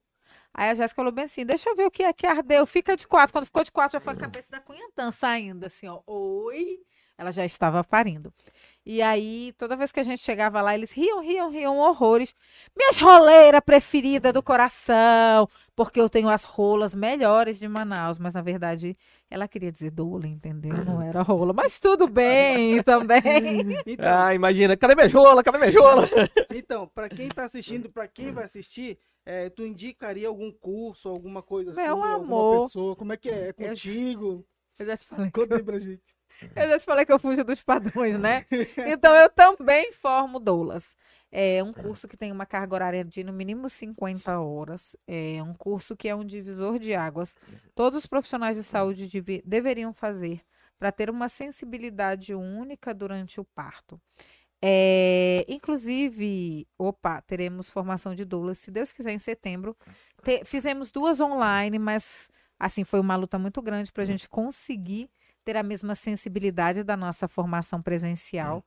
A nossa última formação presencial aqui em Manaus foi antes da pandemia, em janeiro de 2020, mas porque é uma formação única. É, todas as mulheres que buscam parir também deveriam fazer um curso voltado para o parto e nascimento para Não só a enfermeira ensina. não, mano, não. Todo mundo que trabalha, olha, todos os médicos obstetras deveriam fazer a formação de doulas para ter uma sensibilidade. Meu amigo tá bagunçando aqui. Gente, mas é porque depois que eu cortei esse cabelo, eu me achei tão única. Antes eu estava de Cunhamporanga. Ai, meu Deus, põe a boca no microfone. Antes eu estava de Cunhamporanga. Agora eu estou de rica. Sinhazinha, sinhazinha. Sinhazinha, sinhazinha, tá bom. Ai, É, meu Deus. perguntaram aqui, a Aline, eu vou já finalizar aqui no Instagram para vocês seguirem o resto lá no YouTube, mas a Aline perguntou se para ser doula precisa ter graduação. Não precisa. É, os pré-requisitos para fazer a formação de doulas é ser maior de 18 anos, ter o segundo grau completo, mas o principal é ter amor ao parto e nascimento. Você é ser humano, né, cara? Tem uma humanidade ali. Ei, meu boa. povo, eu vou finalizar aqui no Insta, tá? E vocês podem seguir pro YouTube. Por favor, hein? Cara, essa questão do, do- dos cursos, é, tu falou que fizeste dois online, né? Existe em alguma parte deles, quando tu fazia presencial, é, o curso de uma prática, assim, alguma sim, coisa? Sim, sim. É, as, as técnicas de massagem, os nossos, os nossos, o pegar, porque o que faz a diferença na assistência ao parto é, não é só o apoio emocional, mas é o toque, Cuidado. a sensibilidade, esse cuidado. E a gente sentia muita falta disso. E não foi só na formação de doulas. Durante o início da pandemia, a gente teve mulheres muito fodas, sabe? Vocês são foda. Muito guerreiras que encararam um ambiente hospitalar sozinho, porque a gente não pôde entrar com elas. Mesmo tendo pago todo o acompanhamento, no início da pandemia foi proibido. A gente, alguns hospitais proibiram até a presença do acompanhante. Então, ano passado, a gente teve um índice de parto em casa muito grande, porque as mulheres que eram parto hospitalar, muitas migraram para o parir em casa com medo de entrar no ambiente hospitalar e não ter a presença nem do acompanhante ou, ou medo da contaminação. E a gente teve situações muito tristes. Inclusive, vou deixar aqui o beijo para ela. Ela sabe quem é que eu estou falando. Nós tivemos um casal que nós acompanhamos que, infelizmente, eh, perdemos ele para a batalha do Covid na segunda onda. Um pai maravilhoso, com uma filha recém-nascida. Recém-nascida, não, na época já tinha, mas ainda não tinha eh, um ano de vida. E na segunda onda ele, na segunda onda ele acabou se contaminando e em pouco tempo faleceu. Então isso nos dói muito, porque nós acompanhamos diversas famílias e a gente teve desfecho de, de mulheres que se contaminaram com a Covid, foram para a cesárea de emergência e graças a Deus deu tudo certo. Mas diversas conhecidas acabaram perdendo a batalha, o bebê sobreviveu e a mãe não. Perdemos enfermeiras, amigas mesmo, que eram enfermeiras obstétricas E nós tivemos uma, assim, muito peculiar, uma amiga que respeitava muito meu trabalho e que a mãe dela faleceu. Ela, sete dias depois, faleceu e deixou um bebê muito pequeno. Então, foi uma batalha muito grande e que quem estava grávida nesse período sofreu muita violência obstétrica, porque teve todos os direitos retirados com a desculpa do vírus, porque não se justificava que já tinham diversos Sim, sim, estudos sim, sobre isso. Então, fica aqui o meu respeito a todas as pessoas que passaram por essa pandemia. A gente lutou muito. Voltando aqui rapidão ao curso. Perguntaram aqui no privado aqui os valores. Gente, todo mundo gosta de trabalhar com valores. Vocês vão Mas abrir um banco? Do curso, do Mas eu acho, curso, eu acho interessante. É, é, é, vamos dizer, assim, tu falou, não precisa só. Não deveria ser só as enfermeiras ou qualquer outra pessoa, né? Uhum. É, mas as próprias mães que estão pensando, que querem, Em etc. fazer a Porque- formação. É, e aí eu te. Que é eu entro na informação, pergunta- né, Alan? É informação. E aí eu entro com a pergunta: fazendo é, o curso de doula, ela tem mais essa noção do que é a violência obstétrica? Quem não tem condições de pagar um acompanhamento, de investir num acompanhamento, fazer a formação de doulas é levar informação não só para ela, mas para o parceiro também. A gente tem valores diferenciados para as mulheres, para as gestantes, mas a nossa formação de doulas ela varia, porque vai depender se é imersão ou não, se vai dormir ou não, porque inclui alimentação. São três dias, varia entre 150, 650, desculpa, 650 Ali é a primeira, galera. até 800 reais, dependendo do estado. É, Salvador, por exemplo, como tem custo de, de passagem, hospedagem, tudo isso é um valor um pouco maior, mas está nessa faixa de 800 reais. Só que é uma ocupação. Você vai se profissionalizar em alguma coisa. Então, em um acompanhamento, gente, você já tira esse valor e o valor do seu material. Uma doula hoje está cobrando de mil a dois mil e quinhentos reais pelo acompanhamento. Então, se você pagou de 800 reais pelo seu curso, em um acompanhamento você já tira isso daí. Pô, legal. Então, né, galera? Eu vou. Hashtag fica a dica, Bora lá, curso de né? doula celeste. Eu vou. Ele já tá até colocando aqui, off. É, né? Porque eu já tenho, já tenho Ó. 10 aqui. Eu já tenho 10 pra, Ah, pra nossa parteira. Uh, É, pô, legal, cara. Isabela P. Silva sempre foi essa pessoa sensacional e brilhante. e te fala horrores.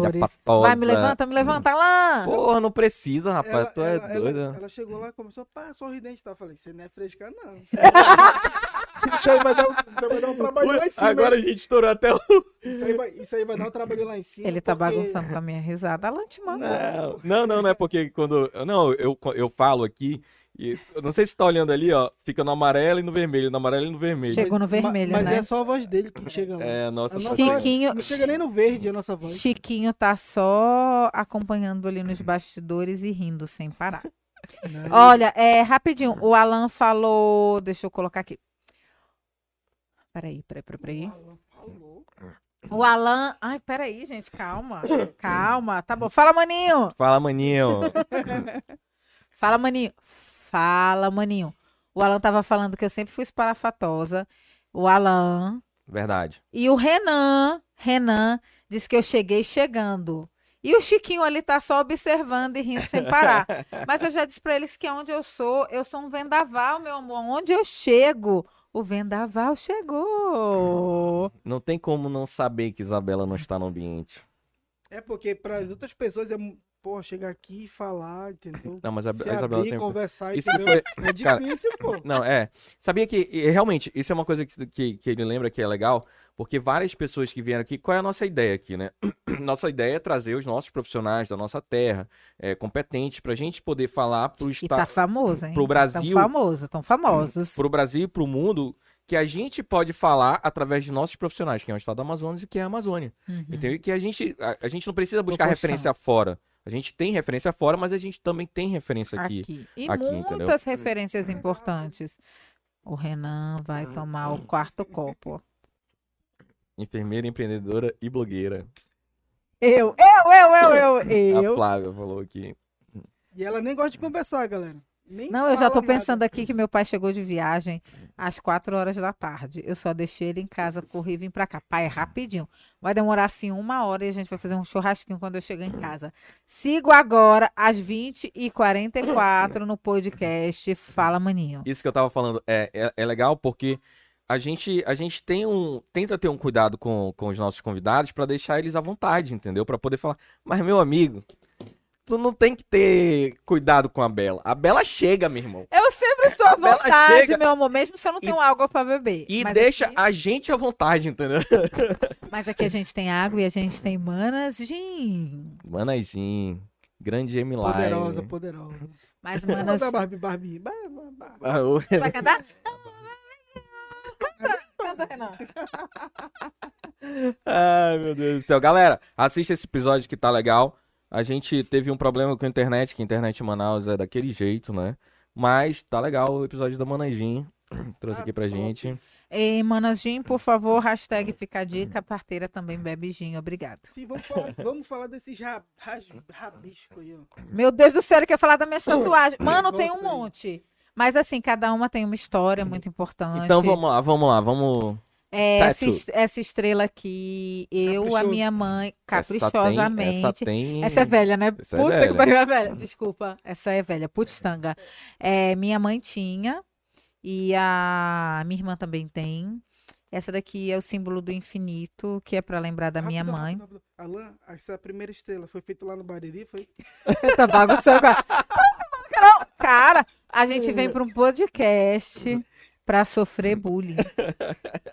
Ela é antiga, só isso. Ei, Chiquinho, tu tá rindo por quê aí? Mano, faz o seguinte, abaixa um pouquinho só no, no o, o som. Aí embaixo. É. Mas Aí o um pouquinho. Renan, mas o Renan vai pagar a manutenção, vai ser proce- pro- patrocinado pelo hashtag Fala Maninho. Bora, galerinha, fazer a caixinha logo, mano. Bota o Pix aí, Will.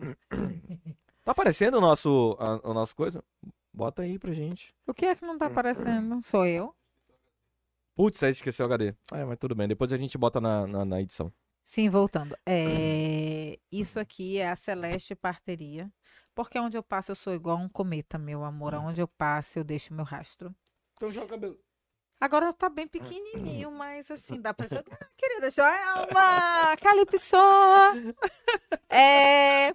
Isso aqui meu filho diz que é um micro-ondas, mas não é um micro-ondas. É um sonar que a gente faz a escuta do batimento cardíaco do bebê. Aqui a gente tem o mapa do Brasil, aonde a Celeste Parteria me levou. Temos um bebê dentro do útero que eu fiz com uma amiga que é, é médico obstetra lá de Campo Grande. Isso aqui foi o símbolo inicial da Celeste Parteria, mas essa, essa minha sócia aqui me deu o golpe e saiu. E hoje ela é a minha Jéssica. Ele já vai, ele já tá falando do golpe da sócia. Essa foi a primeira logo da Celeste Parteria que eu não tinha dinheiro para pagar para ninguém para fazer. Eu fiz no Word e o bebê parece uma tartaruga, mas eu fiz questão de registrar lá na minha pele porque faz parte da minha história. Aqui é o Teatro Amazonas, porque o dia que eu estiver bem famosa e eu for lá no Faustão. Não, mas o Faustão não tá mais. Quando eu for lá no Rodrigo Faro ou no Fantástico, mostrar o nosso Amazonas. Essa daqui sou eu e meu pai. Graças a Deus está vivo, tá lá em casa me esperando para um churrasco. Pai, daqui 15 minutos eu chego. Isso aqui é um bebê mamando. Meu boi, caprichoso. Ah, ah, uoho, uoho. Reira, reira, reira, reira. Ai, meu boizinho Deixa eu colocar aqui do meu lado. Nosso boi caprichoso está aqui do lado. É, aqui são os nomes dos meus filhos. Beatriz, Arthur, Enzo e Bernardo. Aqui nós temos escrito obstare, que é estar ao lado, que é o lema da obstetrícia. Deixa eu ver aqui que eu já esqueci. Bem aqui tem uma caricatura, mas tá aqui, dos meus filhos junto comigo. Foi uma foto que. E sou bem eu mesmo, que olha o bocão dela. Bem aqui, ela tem um bocão, sou eu. É, tem escrito Viva a Vida. Leve. É, não esqueci. O que, que tá escrito aqui mesmo, Alan? Viva. Vivo hoje, vivo, Vivo hoje. hoje. Olha aí, vocês estão vendo? Isso é o Juninho. Vivo hoje. É, Tenho aqui o símbolo de uma praia que eu gosto muito. Aqui tem escrito Celeste. Aqui tem uma flor de lótus. Desse jeito tem um- uma flor de lótus. Aliás, essa flor de lótus aqui, quando eu me separei do Júnior, eu cobri um e um J que tinha aqui, mas qualquer dia a gente faz outra. É, e aqui é a frase para minha mãe, né? Mãe, parte de mim entende sua partida, outra parte morre de saudades. E é exatamente isso. Minha mãe faleceu há um tempo atrás. Inclusive, velhinho Lúcio tá mandando mensagem. Estou com fome. Pai, te amo. Vamos já fazer esse churrasco. A gente já está finalizando. Eu vou até gravar aqui. Peraí, peraí. Recado. Ei, Alan! Manda um recado aí pro velho Lúcio Cotonete. Pai, estou chegando, está acabando o podcast. E aí, tio Lúcio? Quanto tempo? Daqui a pouco ela tá aí. O gin acabou já por aqui. Acabou, acabou, tem Não, meia garrafa. aca- acabou que a gente não vai mais tomar. Ai, cara, pô, Isabela, olha, sensacional, cara. A Não, gente. mas vocês Eita, olha. podem me chamar sempre. Vocês podem me chamar sempre. O que é que ch- achou interessante? Vamos, vamos. Muita gente ali comentando. aí? Ei, querida, eu Vamos, já te falei que eu sou única. vamos então pra parte final.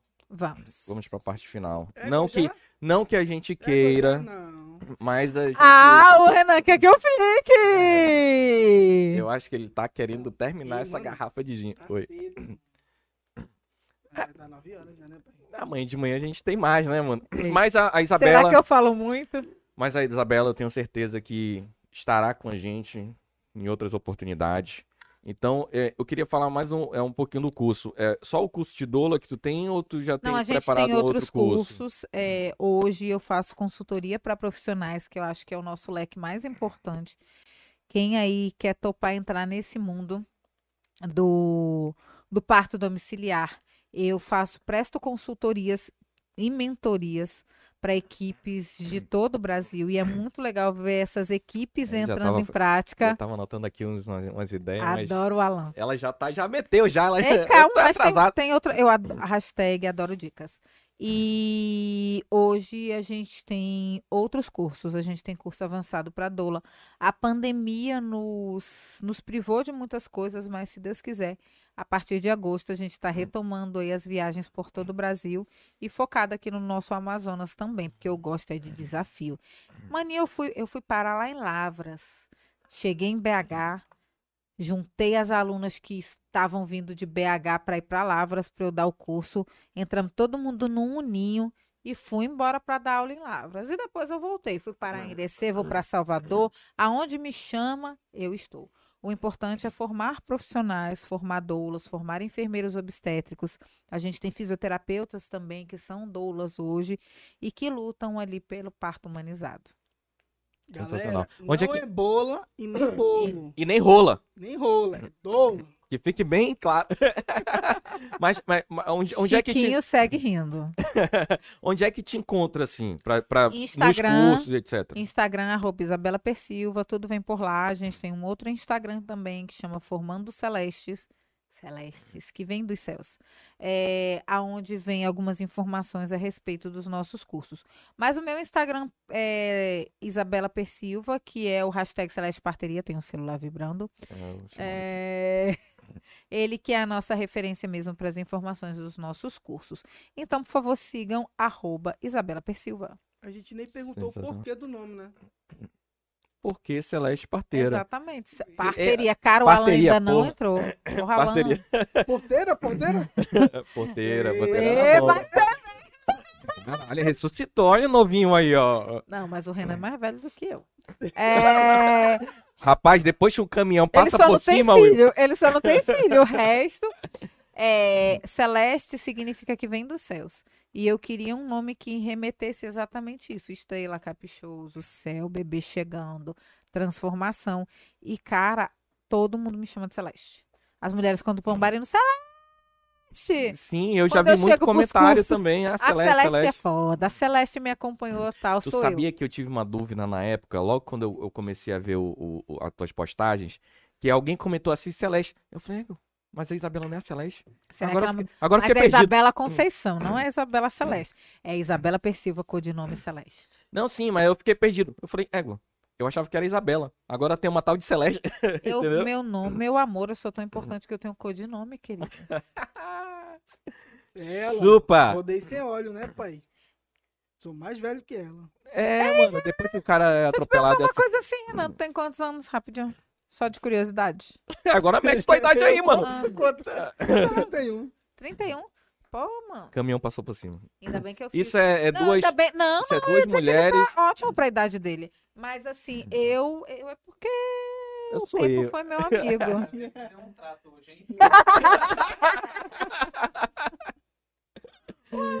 Perguntar porque o Alan é de velhos carnavais. Pose, pô. Pose. Pose, pose. Tu tá chamando ele de Will, é Chiquinho.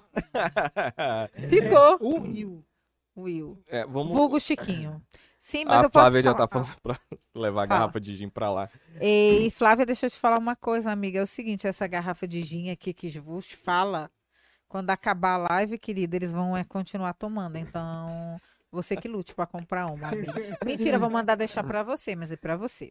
Alan, eu queria muito te agradecer de coração o convite que vocês fizeram. Calma, eu vou te fazer um. Eu vou te cortar aqui. Me Meu desculpa, meu Deus, perdão. Eu queria deixar um elogio. Vamos deixar o elogio pra depois. E vamos pra, pra- Porque assim, a gente sempre pergunta aqui do, do- dos nossos convidados, a gente pede pra deixar uma mensagem. Você é nacional. A gente tem esse foco no nosso povo, né? De levar é, conhecimento daqui, a nossa cultura, os nossos profissionais pra fora, falando quem é o estado do Amazonas e quem é a Amazônia. Então a gente sempre pede para os nossos convidados deixarem uma mensagem. Pode ser pro pessoal, pro nosso povo aqui do Amazonas, mas como você é nacional, meu amor. Ei, E mundial, porque ela já joga até no Google Translator pra poder. ela vai fazer uma lá em Washington. Ainda, Não olha aí, já foi convidada pra fazer um Ah. Washington. Como Não me você, espera. quando, como você assim já é nacional, então você fica a seu mercê e a seu gosto deixar essa mensagem pra galera. É, Em primeiro lugar, eu gosto muito de falar para as mulheres. Olha para a câmera ali. Desculpa, Renan, eu estou olhando para a câmera. É... Aí tu faz assim, parece que é pra ti, é pra câmera, mano. É, Nós mulheres podemos bem mais do que a gente sonha, do que a gente imagina. Basta a gente correr atrás. O nosso empoderamento, ele é único e precisa vir de dentro para fora. Você precisa acreditar que você pode bem mais do que você espera. Para os profissionais, acreditem, não tenha medo, encarem que dá certo. Para as mulheres, acreditem nos seus corpos, o parto vai funcionar, desde que res- te respeitem e te deixem parir. Sou muito grata a todas as pessoas que nos acompanham, quem esteve prese- presente. É, agora queria agradecer, com licença, a essa galera aqui do Fala Maninho que fez esse convite da primeira vez. Não deu certo, porque eu tinha bebê Celeste nascendo. Mas dessa vez funcionou. Deixei o papai cotonete lá. Mas é! Funcionou. Faltou o meu boi no início da live, faltou o meu funk no final. Mas tudo bem, a gente vai ter uma segunda. É, queria agradecer esses rapazes que acreditaram aí, que valorizam o nosso trabalho, principalmente, vou falar aqui como mulher o reconhecimento de uma profissão que é tão antiga, mas ao mesmo tempo é tudo tão novo, com informações novas e tentando fazer esse resgate aí, esse parir com respeito. É, não só a parteira, mas a mãe também, fanqueira, doula, empreendedora, blogueira e marqueteira. Cunhamporanga. Poranga! Pam! Tan, tan, tan, tan. Gratidão, viu? É, fala, maninho, pelo convite. Pô, Isabela, olha, vou te falar, Isabela. Faltam palavras para Olha agradecer. Isabela Pessoa. Não, pô, a gente. vou te falar. É, é, olha, eu achei muito sensacional. E eu, eu, quando te convidei, falei, né? É, é muito sensacional o, o, o trabalho que tu tá desenvolvendo, principalmente formação. Por exemplo, eu cheguei hoje aqui com um nível de ignorância muito alto. E agora saio com um nível de ignorância mais baixo. Na entendeu? verdade, você está saindo super empoderado e informado. Eu Com chego certeza. sempre. Mas sei que ainda falta mais e a gente vai puxar em outras A conversas. gente ainda tem assim metade desse gin para tomar e ainda tem diversos apetrechos aqui na nossa caixa do Manos Gin Manajinho. pra gente aprimorar aqui. Eu até parei de tomar e eu vou falar a verdade para vocês, porque eu já comecei a falar, blá, blá, blá, então é melhor eu não, não É melhor evitar. Exatamente, até porque se eu tiver Lembra um do Jack parto, não, mano, não posso lembrar. Lembra do Jack? Eu competia com o Alan, eu competia com o Alan. Era quente gente. mesmo. E quase. Quente. Exatamente, exatamente. E a gente misturava, era tudo. E a gente conseguia se perder dentro de Jack Free. É, tinha amigo nosso que tomava mijo. E eu lembro, eu vou dizer. Opa! Pô, esse foi pesado. Eu, eu ia fazer um comentário, mas Bruno Gênio. É nóis, pai. É, eu, eu tenho. Antes de finalizar, eu lembro de um episódio em que o Marcos. Tu lembra do Marcos? Marcos. Bomar Vinícius. Marcos, que Uau. dizia que era rico, mas morava lá naquela palafita lá do. Ai, dali do Mestre São Chico. Raimundo. Era o Bomar. Crazy Boy. Você lembra, Crazy né? Boy. Pois é, a gente. O Bomar, nome da pessoa, meu Deus! Tu meteu o Marcos, eu falei, E eu falei, Boy. e eu falei, bom Mar, Marcos Vinícius. Você sabe quem que tô falando. Sim, sim, sim. E eu lembro que ele estava dirigindo Que é o carro. chocolate. Tinha uma penca de gente dentro do carro. Meu Deus do céu. Eu só lembro que Alan, e Alan me carregou. E Bruno ajeitava meu cabelo e levantava meu tomara que caia, Pro- porque eu saí desfigurada. Você lembra disso, Alan? Eu- a única memória que eu lembro é O que ele... Bruninho, o Bruninho aqui da. Tá O marido mal. da Jaque. A É, Jaque veio aqui com eu a gente vi. também. Peraí, peraí, eu tô imaginando, tá passando mal. Vai arrumar o cabelo? Mas eu continuava bebendo, mas eu tava igual, eu vou te ser bem sincera. ela Não tem tava- aqueles abajur é, bem rústico? Eu estava desse jeito. Eu só lembro que o, o Alan, o Alan me carregava, o Bruno subia minha blusa e o Marcos dizia: não vomita no meu carro, bota a cabeça pra fora. E assim eu cheguei em casa, mas me deixaram em casa. E Ai, essa foi a cacete. última memória do Jack Free. Carregava o carro de todo mundo, não queria que eu vomitasse.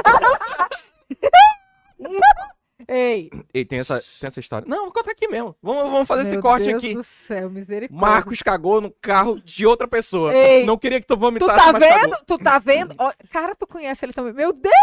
Sim, ele andava com a gente aqui. Olha, eu vou fazer um comentário. Vou fazer um comentário. Ninguém precisa lembrar desses, desses tempos sórdidos da vida.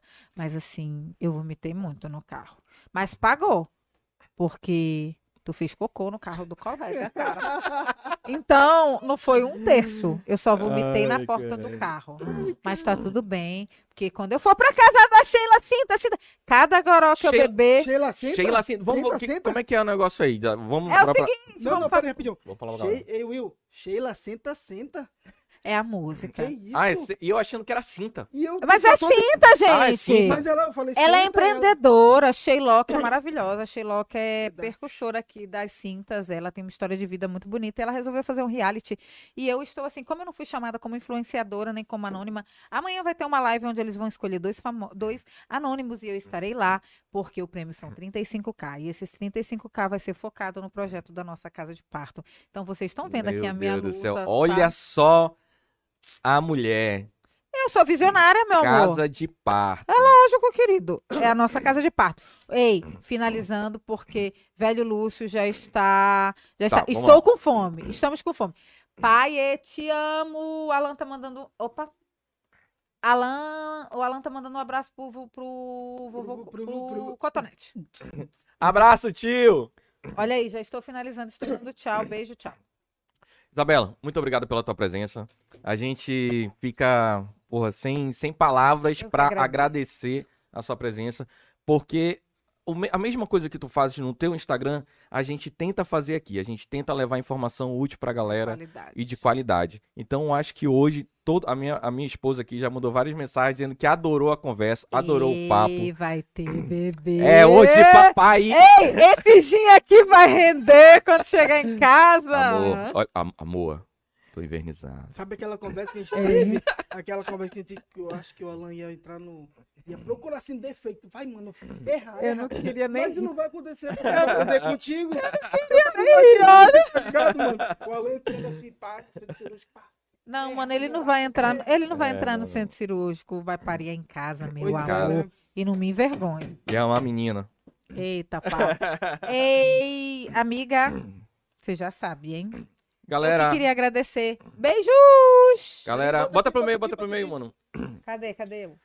Fala, maninho. Estamos chegando ao final do 31º episódio com a Isabela P. Silva, Eu, papai. Celeste Parteria.